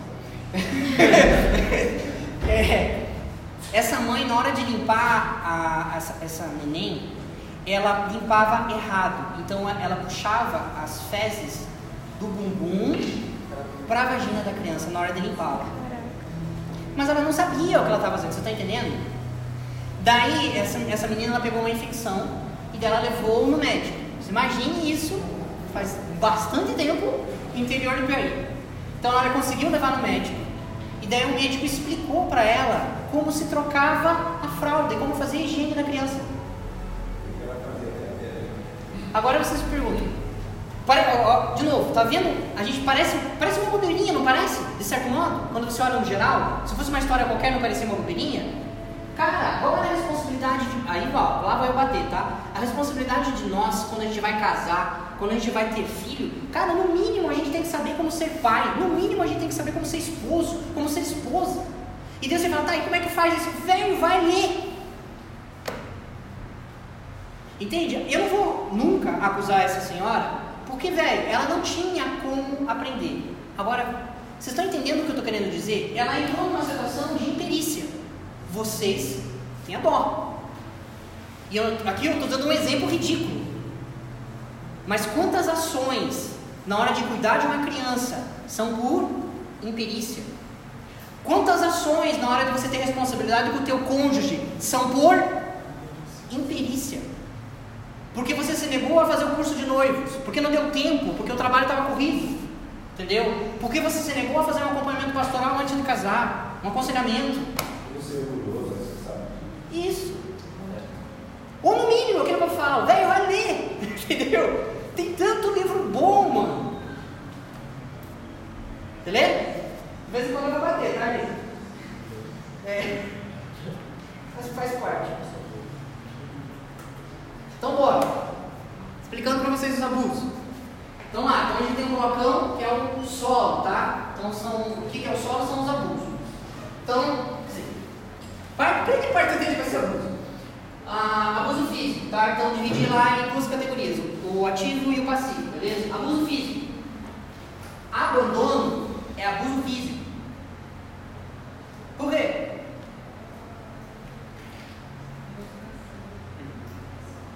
Porque você nega o afeto.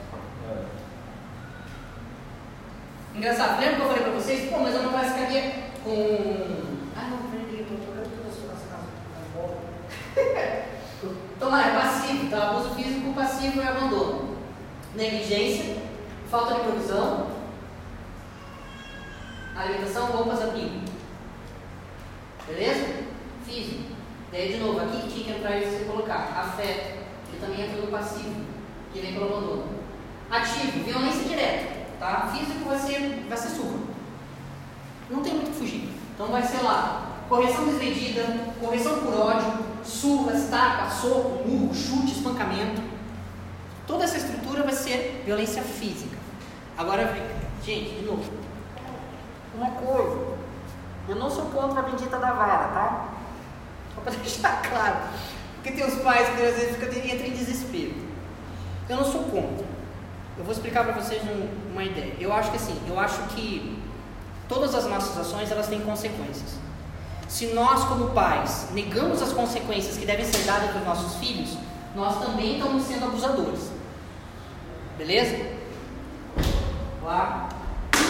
Nós também estamos sendo abusadores. Então é nossa responsabilidade educar os nossos filhos. Beleza? Responsabilidade de todos nós, tá? Quando chegar a vez de vocês. Amém. Amém. Tá, a minha também. Amém. É a responsabilidade de a gente educar os nossos filhos. Daí vem a história. Como é que você educa um filho? A ação de erro dele tem, que- tem que ter uma consequência. Daí você pode escolher como pai. A palavra fala, sim, da possibilidade da vara. Tá? Só que o que, que ela explica? Que jamais o pai pode fazer isso por ódio, por fúria. Exemplo, daí vem do Luiz da casa do pai. O Luiz ele tem um, um cara que trabalha com paternidade, tem, ele explica muito dessas dinâmicas. Daí tem uma que ele explica muito legal, que é assim. Ele tinha uma, uma filha que era adolescente, rebelde. Daí ela, ela fez um negócio que ele tinha pedido que não era para fazer, que eu não lembro o que era. E ela fez. E daí ele avisou: se você fazer a segunda vez, você sabe qual é a consequência, que era a varada. E daí ela pegou, ela fez de pirraça. De pirraça, ela fez uma segunda vez. Ele pegou, se encheu, se encheu, se encheu de ódio, de ira, imagina, você está confrontando. Respirou e falou: amanhã no final da tarde a gente conversa. Ele deu um dia inteiro. Um dia inteiro. Pra essa guria ficar angustiada. Tá? Só que o que, que ele tava fazendo? Se ele batesse naquela menina naquela hora, ele ia surrar violentamente. E ele estaria agindo por amor? Não, ele está agindo por, pura, puro ódio, pura confrontação. Então o que, que ele fez? Só que daí tipo, é uma coisa que ele vai na Só que o que você promete, você faz, pai.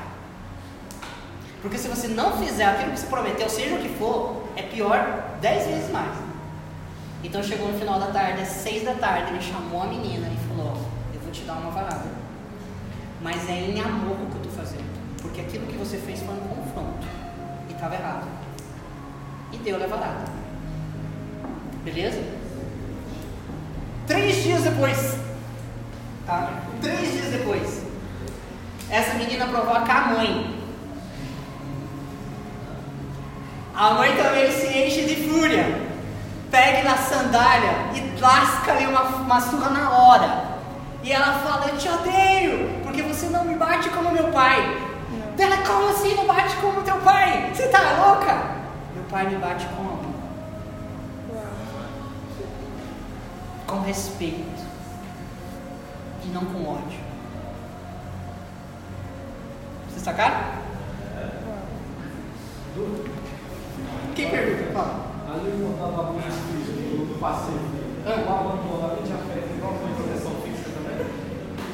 Sim, entra tudo. Porque na verdade a proteção física, ela entra nesse conjuntinho da falta de provisão, né?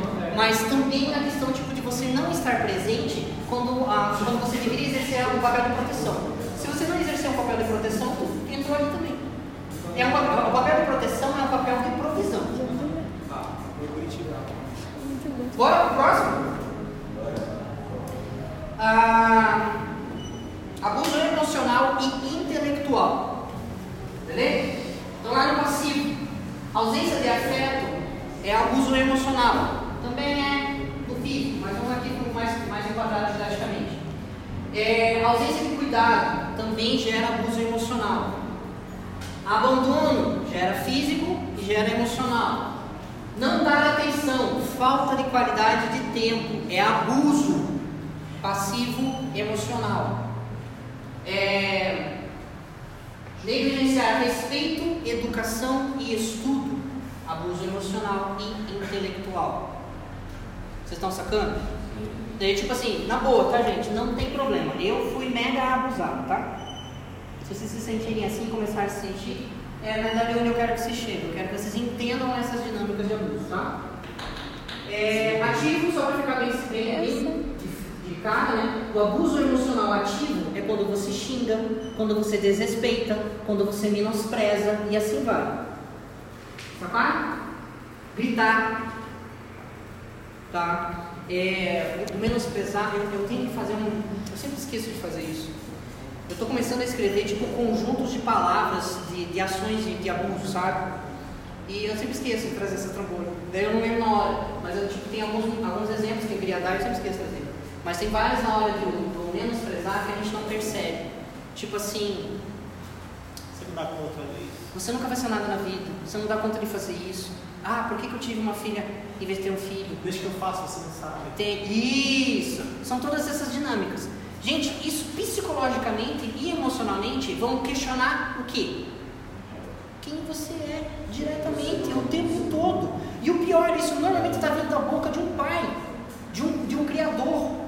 Quando um pai que deveria ser um exemplo de Deus, ou seja, um afirmador, aquele que vem e declara, ó, você é isso, não faz isso, já é ruim. Agora, quando um pai que deveria fazer isso e faz o contrário, como é que você vai falar quem você é se ninguém nunca disse para você quem você é de verdade? Vocês estão entendendo a dificuldade? Daí, de novo, estou encarando vocês como uma turma de aconselhamento de líderes. Vocês entendem a dinâmica de como vocês têm que olhar para as pessoas em todas as circunstâncias? Se um cara se manifesta rebelde, é porque tem treta do outro lado, velho. Se um cara se manifesta violento, tem rolo do outro lado. Se uma pessoa se manifesta imoral, tá? É porque ela está procurando se achar em si mesmo e não consegue. Vou pegar uma frasezinha que eu acho fantástico, que está pichada lá no muro da, do, atrás do Detran na NASA Norte. Eu me procuro nos corpos com quem eu convivo durante as noites. Olha o desespero dessa pessoa. Vocês entendem? Bora? Sexual. Para quem estuda na área, o abuso sexual ele é uma um, um, um galho, um gancho de uma mistura do abuso físico com o abuso emocional. Hã? Não, é que ele, ele puxa dos dois, né? Então, tipo, o, o, o abuso sexual ativo, ele é físico. Agora, o abuso sexual passivo, ele é psicológico. Então, ele é no outro. Por isso, mas normalmente se classifica separado, justamente por causa dinâmica. Então, lá, abuso sexual passivo, tá, gente? Ausência de educação sexual. Parece simples, mas se você não aprender na idade certa, na linguagem certa, as questões de sexualidade, você está sendo abusado. Porque se quem deveria ensinar não ensina, alguém vai ensinar. Só que não vai ensinar certo. Beleza? É, ausência de afirmação de identidade sexual. Aqui entra toda aquela dinâmica de identidade de gênero, aquela confusão toda, beleza? Tanto que antes eu usava a identidade de gênero e eu tirei por várias outras questões técnicas e também porque eu entendo que é o mais coerente. É, quando eu sou pai, eu preciso afirmar a minha filha como filha. Quando eu sou pai de um menino, eu preciso afirmar que ele é filho. Se eu não faço isso, eu estou negligenciando, primeiro, o óbvio, a biologia. Primeiro, é o óbvio. Eu estou negando o meu papel como pai de afirmar o óbvio. Vocês estão entendendo? Então isso é extremamente importante. Por isso que cai no passivo. Causa da. Porque teoricamente é indireto. É... Exposição de nudez.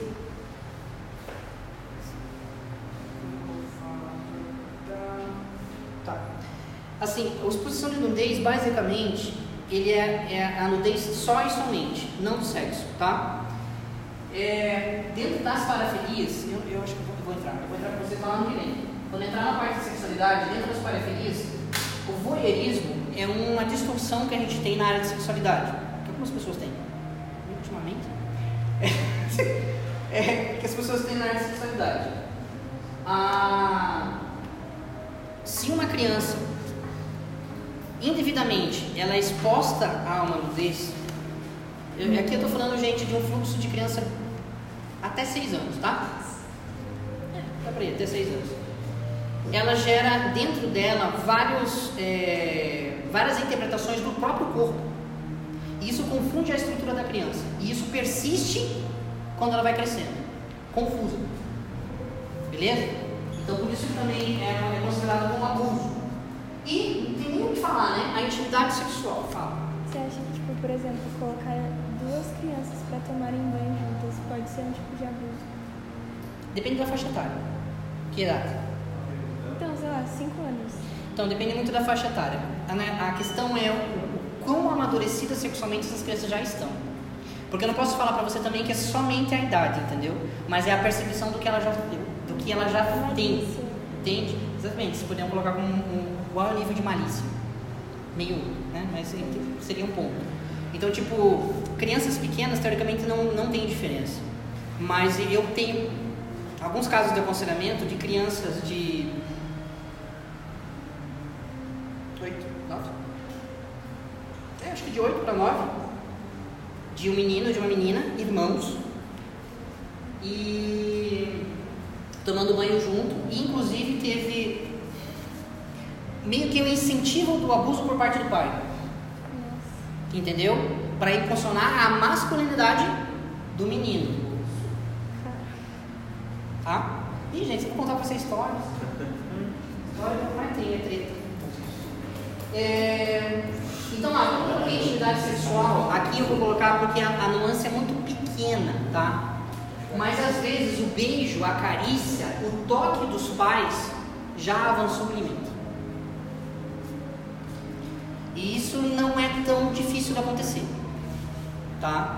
Principalmente quando a quando a relação do casal está complicada e a ou melhor, ou é um casal separado, então você convive só com a mãe ou com o pai, pode acontecer e é bem comum de acontecer de existir uma dependência emocional entre o pai e o filho, entre a mãe e o filho, a dinâmica, entenderam?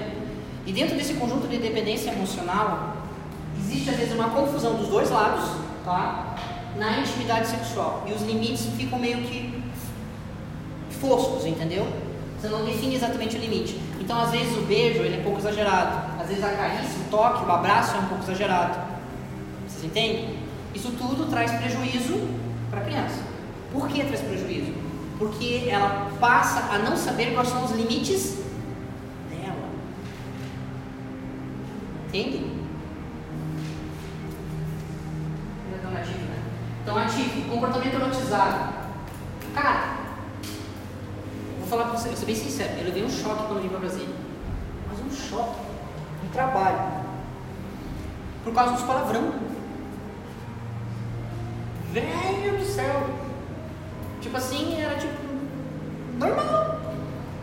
Daí, tipo, eu tava na mesma empresa, né? Grande do mesmo jeito, em Curitiba uma coisa, cheguei aqui. Eu, às vezes eu revelava os olhos falei, velho, sério, eu escutei isso. E tipo, é um comportamento, vou dizer, ó, parece palavrão? Velho, 99% dos palavrões são o quê? Eróticos. Não são? Não tem a ver com sexualidade? Essa geração, eu percebi uma coisa, eu percebo que essa galera fala, eles já estão tão acostumados que eles não sabem que os, parafusos, que os, que os palavrões são originários de palavras de, de pornografia. Tem muito disso, normal, não, mas isso, eu falei, eu fui corrigir uma pessoa, velho, já há 20 e poucos anos. Não, mas isso aqui que significa isso? Não, pô. É, eu não sabia, velho, né?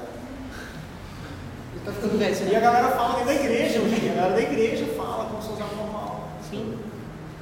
É, então, por que eu entrei nisso? Porque muitas vezes o comportamento de famílias que tem muito palavrão na, no linguajar em casa, ele influencia a sexualidade da criança. Ele aflora a sexualidade da criança antes da hora. Porque aflora a curiosidade. E, de novo, de forma errada, normalmente. Dificilmente um palavrão vai aflorar um negócio né, correto. Né? Então, eu quero que vocês entendam só isso, tá? Ou outros tipos de coisa. Sabe, sabe aquela família que sempre tem aquela pessoa que é extremamente piadista, mas aquele piadista tipo, de mau gosto, um monte de palavrão, aquelas histórias carreira. Velho, isso é um terror para uma criança. Um terror. Beleza? Então lá, comportamento erotizado, principalmente na infância, na juventude também, mas na infância é terrível. É, afirmação de identidade sexual trocada, tá? Aqui é, é ausência da afirmação de identidade, é passiva. A afirmação de identidade trocada é ativa, ela é abusiva direto. É você ter um filho que é homem e você chamar, identificar e comportar ele como mulher. Hoje está tão, a desconstrução está tão feia que um amigo, um amigo do meu irmão, ele, meu irmão achou normal, porque meu irmão na época, né? Hoje ele já está graças a Deus. Mas no começo, ele, um amigo dele falou assim, que a esposa estava no banheiro e o nenenzinho, o filho dela, com dois anos, pegou a maquiagem da mãe, que a mãe estava no espelho passando, foi, passou e passou. E aí a mãe ficou rindo do menino. Aí o pai chegou assim, não faz. Aí a mãe falou assim, meu filho vai ser o que ele quiser. Tipo, a criança com dois anos, cara. É a mesma coisa. O menino vai ser o quê? Aí fica, fica a nuance entre a, a ausência e o ativo. Fica entre os dois. Ela estava abusando passivamente do filho dela. Quase que ativo, na verdade. Isso que eu te falei, fica entre um e outro. Entende? Fica entre um e outro. Então, olha, tipo, quando você afirma é, contrário, velho. E, gente, ó, parece. Eu vou, vocês podem às vezes fazer a pergunta: ah, é por isso que então muita gente é homossexual? Velho, isso é uma das coisas que leva. Vocês estão entendendo? Porque na verdade a gente está falando de um conjunto de situações comportamentais, de influências que levou uma pessoa a esse comportamento. Isso é uma das coisas. E vou dizer para vocês que é uma coisa com muito peso. Porque se, se a criança, de novo, ela não sabe quem ela é, porque o pai nunca falou quem ela é. E ele muito menos falou se ela é um menino ou uma menina, do ponto de vista biológico. Às vezes ele não aceita, né? É um desejo muito grande de uma menina.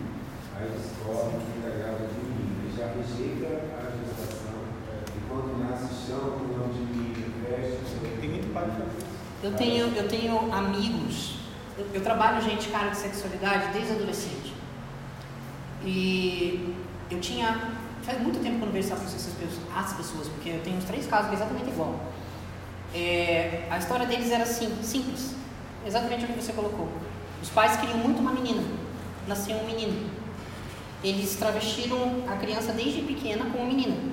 Trataram essa criança como menina durante anos a fio. Anos a fio. Até essa criança começar a se questionar qual era a diferença entre menino e menina. Só que ela estava tão convencida, porque foi afirmada contrariamente, que ela se tornou o que os pais afirmavam. E depois de anos a fio, com 20, 30 anos, para eles entenderem em Deus que eles eram homens, pensa na dificuldade. Pensa na dor que esses caras tiveram que enfrentar. Enfrentaram. Mas isso não quer dizer que a dinâmica deles foi totalmente resolvida. Velho, você está falando de um comportamento que foi construído pelo teu pai. Vocês entendem isso? Daí como é que eu. Cara, chega um cara desse, totalmente zoado dentro da minha igreja, dentro do meu. Como é que eu vou tratar esse cara? Fora que a mente dele vai entender que Deus Pai, tem a, que a figura do Pai representa Deus Pai, ele aceitar que esse Não, já quebrou aqui, né? Já quebrou aqui. Que aqui é a outra dinâmica, né? A gente se relaciona com Deus pelo nível de relacionamento que nós aprendemos a ter com nossos pais ou os nossos criadores. Se o nosso pai foi um pai carrasco, velho, o Deus Pai para você vai ser um Deus carrasco. Se a nossa mãe foi uma mãe omissa, o Espírito Santo, que faz um papel, não vou dizer feminino, mas ele faz como se fosse um, um papel de comportamento nesse sentido, mas eu ponho mil aspas, tá? Para não dizer, eu não estou falando que o Espírito Santo é uma mulher, tá? Eu estou colocando só uma posição para vocês entenderem o conjunto de como nós nos relacionamentos com Deus. Se eu com a minha mãe, tá? É, ela é omissa e ela não se relaciona comigo, eu não vou saber me relacionar com o Espírito Santo. Porque eu não sei me relacionar com a minha mãe. Vocês entendem? Eu tenho uma dinâmica parecida com essa. Meu pai sempre foi um, um surraspa de tacho. Meu pai veio de uma, uma dinâmica muito de não saber lidar com os filhos, porque o meu avô já era, porque o meu bisavô já era, ou seja, são coisas aprendidas. E então eu não tive relacionamento com meu pai. Meu pai jamais disse, nunca ouvi, eu te amo. Tá? Meu pai tem 85 anos. Beleza?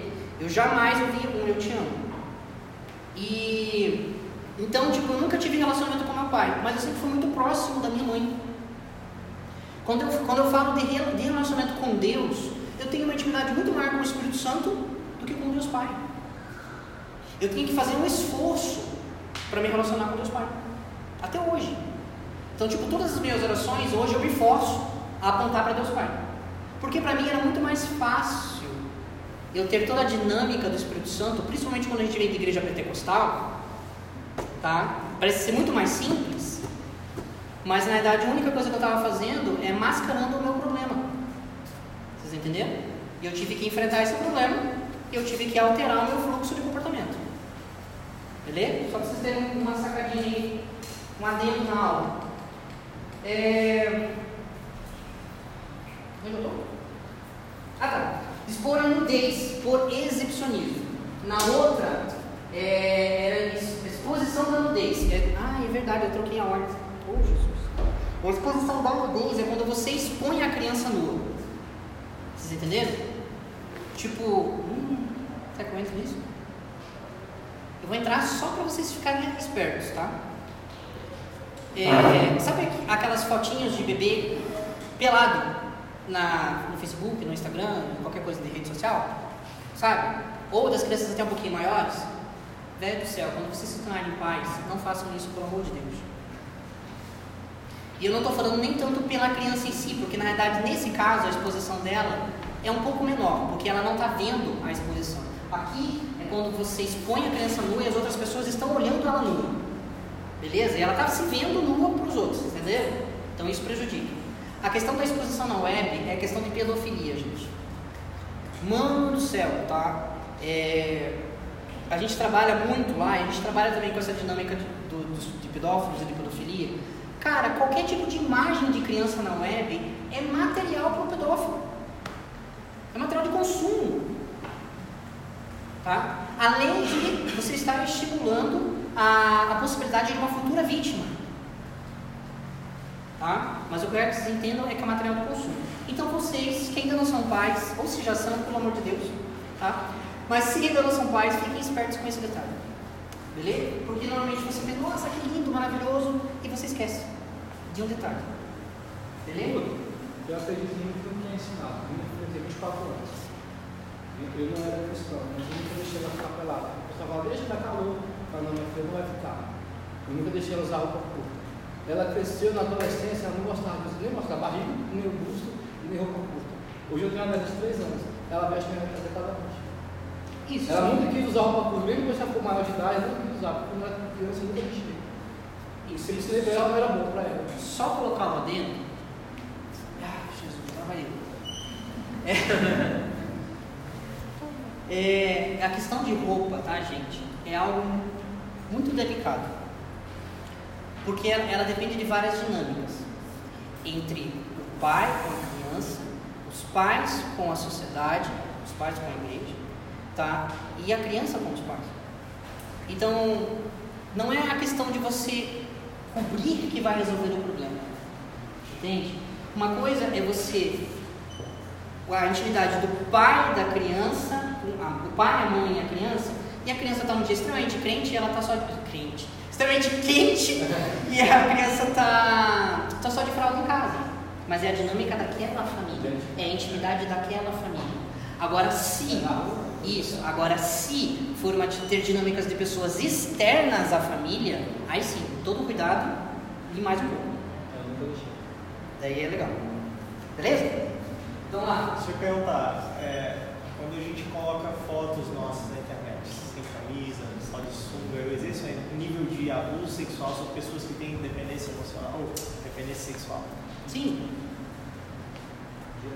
Cara, é- sabe o que é engraçado quando você está participando de um, de um- seminário de sexualidade, principalmente quando é um de aconselhamento? É que, tipo, todas as pessoas pensam, mais ou menos, quase que exclusivamente, no comportamento é, de você estar atentando uma pessoa sexualmente é, quando ela é. Nossa, céu, fugiu. Heterossexual. E daí quando a gente passa um seminário de sexualidade, que você convive com várias pessoas com vários problemas você começa a perceber o quê? Que o teu comportamento, ele vai afetar todo mundo. Então, tipo, se você tem um amigo, gente, vou ser bem sincero, cara, 15 a 20% da comunidade de vocês é homossexual. Tem comportamento homossexual. Eu tô sendo uma margem bem baixinha, tá? Então, tipo, não ache que dentro da igreja de vocês não tem. Tem. E muito. Então, tudo aquilo que você promove, você vai estar estimulando, tentando homens e mulheres. E mulheres, a mesma coisa. Né? Eu tava jogando boxe lá, em Curitiba. É, é lá, ó. Tava jogando gente É, lá, lá em Curitiba é assim, banheiro, velho. Lá não se troca no quarto, tá? Nos banheiros dos seminários. Não se troca no quarto, se troca no banheiro, tá? No, no banho tem que tomar um cuidado, né? Sair enroladinho na toalha ali, bem cuidado. É tudo cheio de cuidado. Por quê? Nem pode ser relatório, tem que ser vestido. É, tudo Nossa. certo, né? É. Então, mas tudo isso é por quê? Para cuidar. Tá? Porque lá a gente exige isso, até mesmo porque a gente está dentro de um seminário que aflora tudo. Velho, o que mais dá é treta. Então, é, a gente precisa tomar vários cuidados, mas a gente sai, volta e a gente não toma esse cuidado em casa, na igreja, em casa também. Vou ser bem sincero com vocês em casa também. Muitas vezes a gente não tem noção do quanto a gente está estimulando o pecado do primo, do tio, ou o tio, do primo, e assim vai. A ordem é para todos os lados hoje, infelizmente. É... Tá, então lá era expor a criança à nudez. Aqui é você expor a sua nudez à criança. É ativo, tá? É expor a pornografia ou a ato sexual. Gente, isso aqui normalmente não é intencional, mas acontece a rodo, principalmente norte e nordeste do Brasil. Eu não sei qual que é a estatística daqui, tem que caçar. Mas norte e nordeste é muito comum de a família toda estar tá numa um, uma casa de uma única peça, cheia de rede.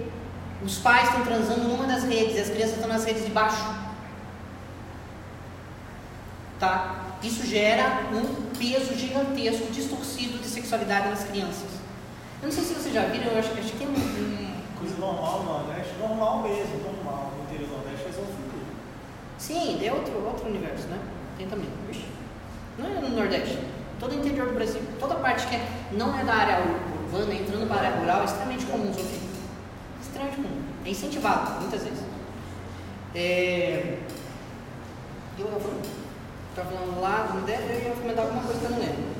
Nordeste, os pais estão jogando na rede, os meninos na rede baixo. Ah, sim, sim. Do, tem uma. circulando uma historinha de uma, de uma mulher que foi dar aula sexual para crianças de 5, 6 anos. É uma historinha. Mas basicamente assim, ela vai dar aula, ela dá aula, daí no meio da aula uma criança fala, tia, como é que eu lido com, meus, com meu pai? Na verdade a preocupação dela é tipo, como é que ela lidar com o pai? Porque meu pai toda noite está em cima da minha mãe e minha mãe fica gritando como se estivesse sendo. É, é, como se meu pai estivesse batendo nela. Isso. É isso, ela fala isso que ela acha que ela acha que, acha que meu pai vai matar minha mãe. Daí a tia chama essa criança depois na hora, conversa, pega o telefone, chama os pais na escola e lasca de verbo. Fala, cara, vocês têm que entender que. Aí, sabe daquele negócio da imprudência? Isso é imprudência. Não, isso é imprudência. Entendeu? Porque ali tinha que ser protegida a criança. E, e a questão da imprudência, da imprudência é quando existe uma possibilidade e você não faz nada para proteger aquela questão, para que isso não aconteça. Ali o que estava acontecendo? É, a criança era pequena, os pais deixavam a criança dormir no berço, no quarto, entendeu? Eles achavam que a criança estava dormindo e eles foram atrasar. Vocês estão entendendo? A criança via isso e ela gerou dentro dela um desespero, porque na cabeça dela o pai estava violentando a mãe. Vocês entendem a dinâmica? Por mais que hoje você ainda consegue tratar essa criança agora, porque ela é pequenininha e consegue ajustar isso, tá? Mas se essa criança não é tratada, esse abuso, gente, cresce junto com ela. E ela vai levar isso para a vida Ou ela inteira. reproduz, ou ela aceita. Exato. Na verdade, o aceitar é, é um, né, tipo assim, complicado, porque tudo aquilo gera um, algo ruim dentro de si. Sempre. Porque ou vai gerar um comportamento de libertinagem, ou vai gerar um comportamento de revolta. Sempre. Sabe? Olha, o que mais? Quer parar para achar agora? Já tá Agora acabando. tá no meio. Espera acabar logo. Ser. Agora aguenta. Ó, então lá. Ah, sim, a exposição de pornografia. Ixi, velho, tem tanta história. Eu tenho história assim, ó, de. Ai, velho, sabe o que é ruim? É quando a gente escuta as histórias, quando as pessoas já estão mais velhas, 19, 20, 20 e poucos anos, e você vê o quanto aquela história é um peso na vida da pessoa. E ela não consegue ver. Mas é assim, eu tenho um- uma da história, é uma, menina, ela já era um pouco mais velha, ela devia ter uns 8 para 10, que no, no, no DVD da casa na época tinha um filme de pornografia, que era dos pais, e essa menina foi dar, deu play, eu acho que sem querer, pelo que eu entendi, e ela assistiu, com 10 anos. Essa marca ela carregou dentro dela sozinha até ela contar pra mim aos 20 e poucos anos, acho que ela tá, sei lá, uns 24. Sei lá. Mas ela carregou até essa época. E tipo, pra ela, esse ponto não parecia ser tão importante. E daí quando a gente começou a sondar tudo o que veio em volta e o depois disso, a quantidade de treta, gente, por causa de um uma imprudência de um pai. Na realidade, Jamais os pais deveriam ter esse tipo de material em casa. Né? Vamos colocar por esse ponto, principalmente quando a gente olha do ponto de vista cristão. Beleza? É, mas mesmo que eu fosse, devia ter tido um zelo muito maior com essa criança. Muito maior, não tem. Beleza? E o próprio ato sexual a gente já falou, né? Abuso sexual direto, que daí é você é, abusar de alguém, né? Um adulto abusar de uma criança, e vários outros tipos de abuso, principalmente infância e juventude. Beleza? Dizer, beleza né? Então, entra aqui pedofilia, entra estupro oral, genital e inclusive incestos. Que eu esqueci de botar. Abuso espiritual. Aqui eu vou só pegar do prisma do criador, dos criadores, tá? Parental para os filhos. Então, abusos espirituais que pais ou criadores praticam contra os filhos e alimentam o solo dos filhos. Ah, passivo, ausência, abuso, distorção ou troca do papel parental. Quando o pai ele nega o seu papel para o filho, ele está abusando espiritualmente do filho. Vocês estão entendendo? Por quê? A gente falou agora há pouco. Porque se um pai, vou colocar aqui pai, homem, tá? Se um pai, ele nega o seu papel como esposo, como pai, ele está negando a sua referência que a criança tem direta com Deus. Quando uma mãe nega a sua referência paterna, a sua materna, ela está fazendo a criança ter uma referência prejudicada com o Espírito Santo. E do mesmo modo, tá? Se entre os irmãos o relacionamento é distorcido, a gente tem uma visão de Cristo distorcida. Tá? É... Vai lá. Então, lá, os papéis parentais, principalmente pai e mãe. ausência de educação espiritual também é um abuso espiritual. É ensinar coisas simples. É ensinar filho. Sabia que existe um Deus soberano, grande, maravilhoso, que criou tudo? Sim, simples. Sabia que esse Deus, ele tem um filho maravilhoso que ele deu para a morte para salvar as nossas vidas? Simples. Vocês estão entendendo? Quando você nega essa verdade simples, você está abusando de um filho, de uma filha, de uma criança. Porque você está negando a verdade espiritual absoluta. Beleza? Ativo. Ensinar que Deus é punitivo e carrasco. Isso é um abuso espiritual ativo. E esse ensino pode ser direto mesmo, tá? É, sei lá, você faz alguma coisa, Deus vai te castigar. Você vai para o inferno. Esse vai. Vou pegar. É, vocês entenderam o conjunto, né? É, aqui também, de novo, tá? Ele faz uma pontezinha com passivo. Eu sempre explico isso, a gente tenta separar as coisas didaticamente, mas a gente está falando do ser humano. E o ser humano é um só. Beleza? Então, muitas vezes as ideias elas fluem de um lugar para o outro. Então, a, a questão do, de ensinar que Deus é preenchido no carrasco, ele entra na mesma questão de, de, da ausência de educação espiritual. Porque é, é sempre você, se você não define quem você é, você não aceita o teu papel de pai, o teu papel de esposo, o teu papel de mãe, o teu papel de esposa, é, você prejudica a percepção da criança quanto a Deus.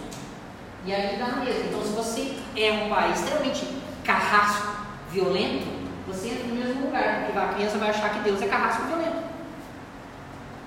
Beleza? E promover estilos de vida não sadio. Daí também são abusos espirituais. Então, vícios, é, questões morais, corrupção, aí tu precisa imaginar de qualquer comportamento que são realmente prejudiciais e que você é, se comporta dentro de casa, você dá um exemplo para a criança é, e isso acaba sendo um exemplo ruim e automaticamente é um, um abuso espiritual também.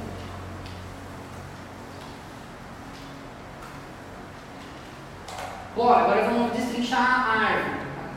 O solo é a parte mais complicada. Daí o resto gente fácil. Então lá, o solo. Já foi, né? Todos os arbustos, beleza? Raiz. A gente se alimenta do solo. Quando a gente se alimenta do solo, a gente produz sentimentos, pensamentos, crenças e convicções. Aquilo que foi colocado no nosso solo, nós vamos transformar na nossa realidade. Beleza? Eu vou falar de realidade para vocês mais para frente. Em detalhe. A princípio já está bom. Então lá. É, raiz. Então, eu tive vários abusos. Quais as raízes possíveis que eu vou ter? Solidão, vou me sentir só. Vou me sentir constantemente medroso. Vou me sentir constantemente culpado. Vou me sentir constantemente envergonhado. Vou me sentir constantemente em luto. Vou me sentir constantemente revoltado. Vou me sentir constantemente carente. Problema da nossa geração. Vou me sentir constantemente achando que eu não sou ninguém. Constantemente achando que eu não tenho inconstância. Constantemente achando que eu não sou amado. Constantemente achando que eu não sou desejado. E aqui do desejado, a gente pode pegar um exemplo bem simples. Quando a criança que está no ventre da mãe não é desejada pelos pais, ela carrega essa ausência de se sentir pertencente e desejada por alguém pela vida toda. E aonde que ela vai procurar o desejo de se sentir desejada? Como? Na imoralidade. Beleza?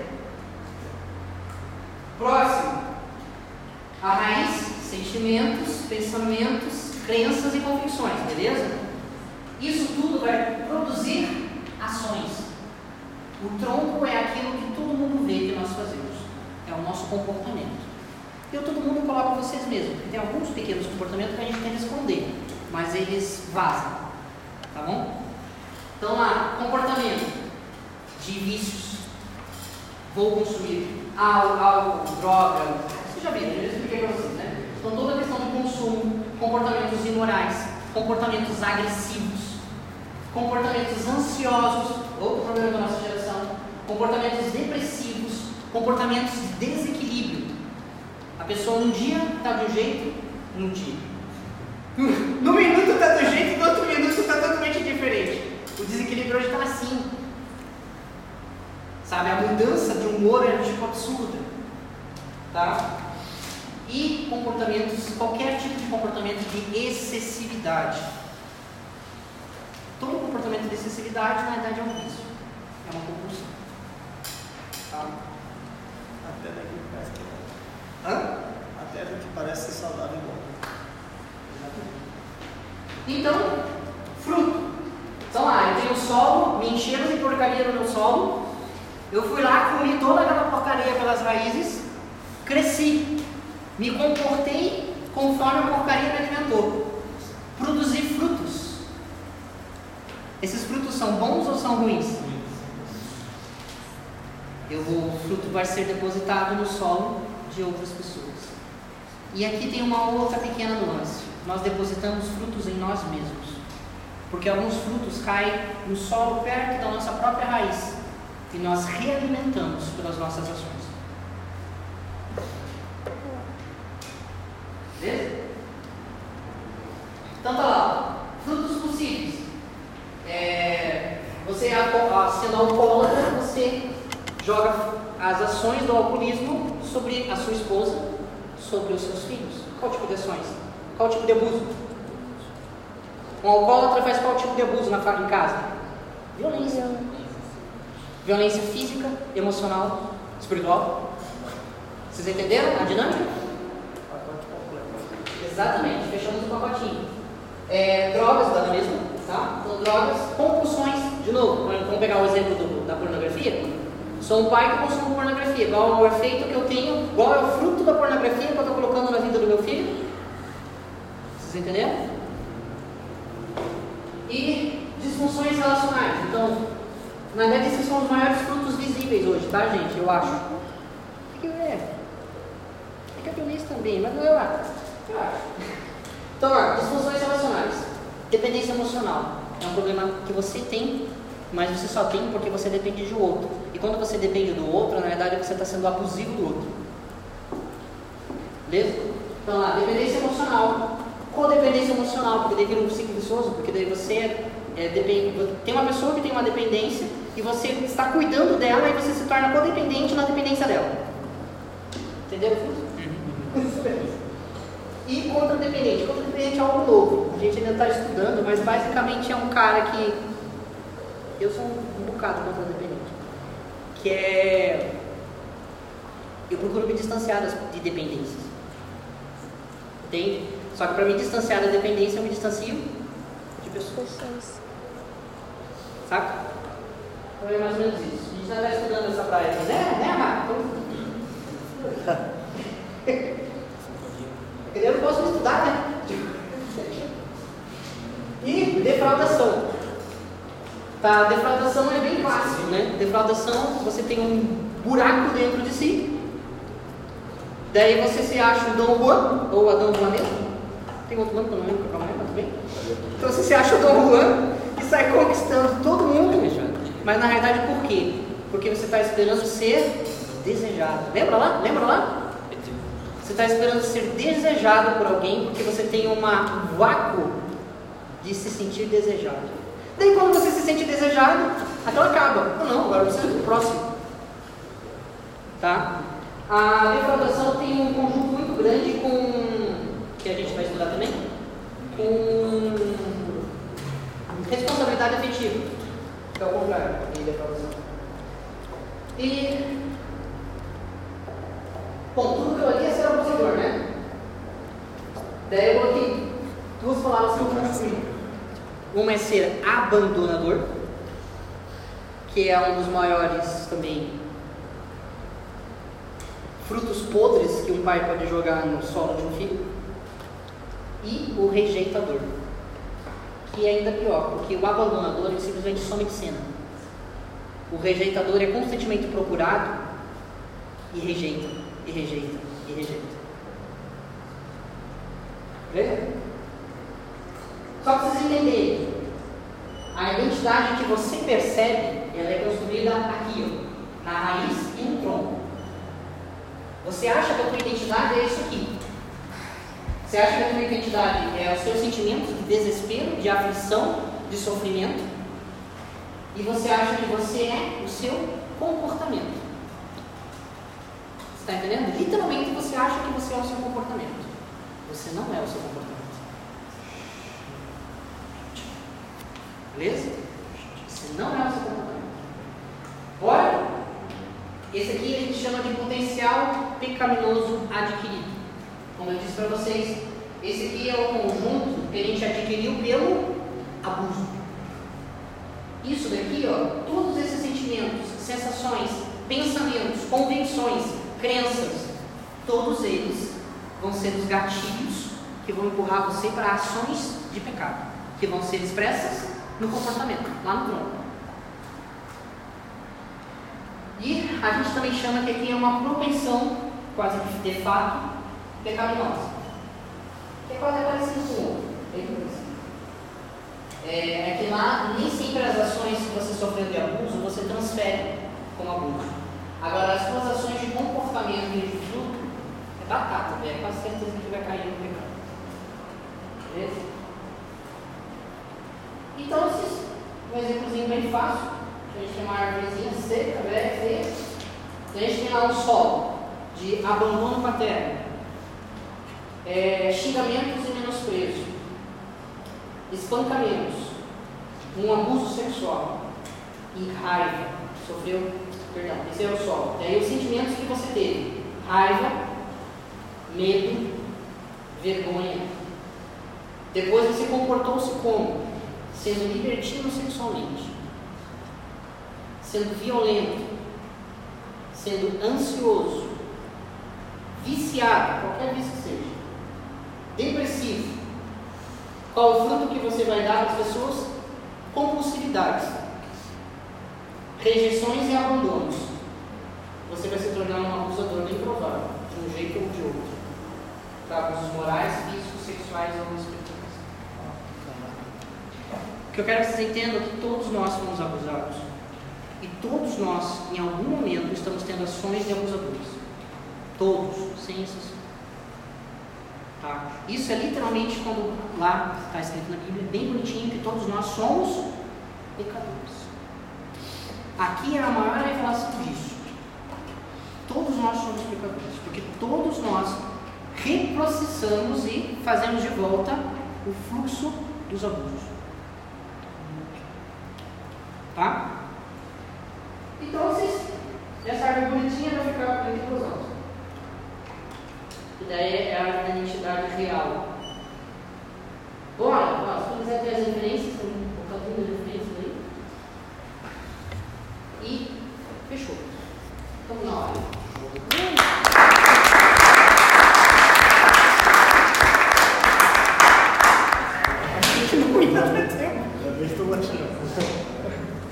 Gente, eu vou mandar para vocês daqui a pouco, tá? Uma tabelinha tipo essa, essa da,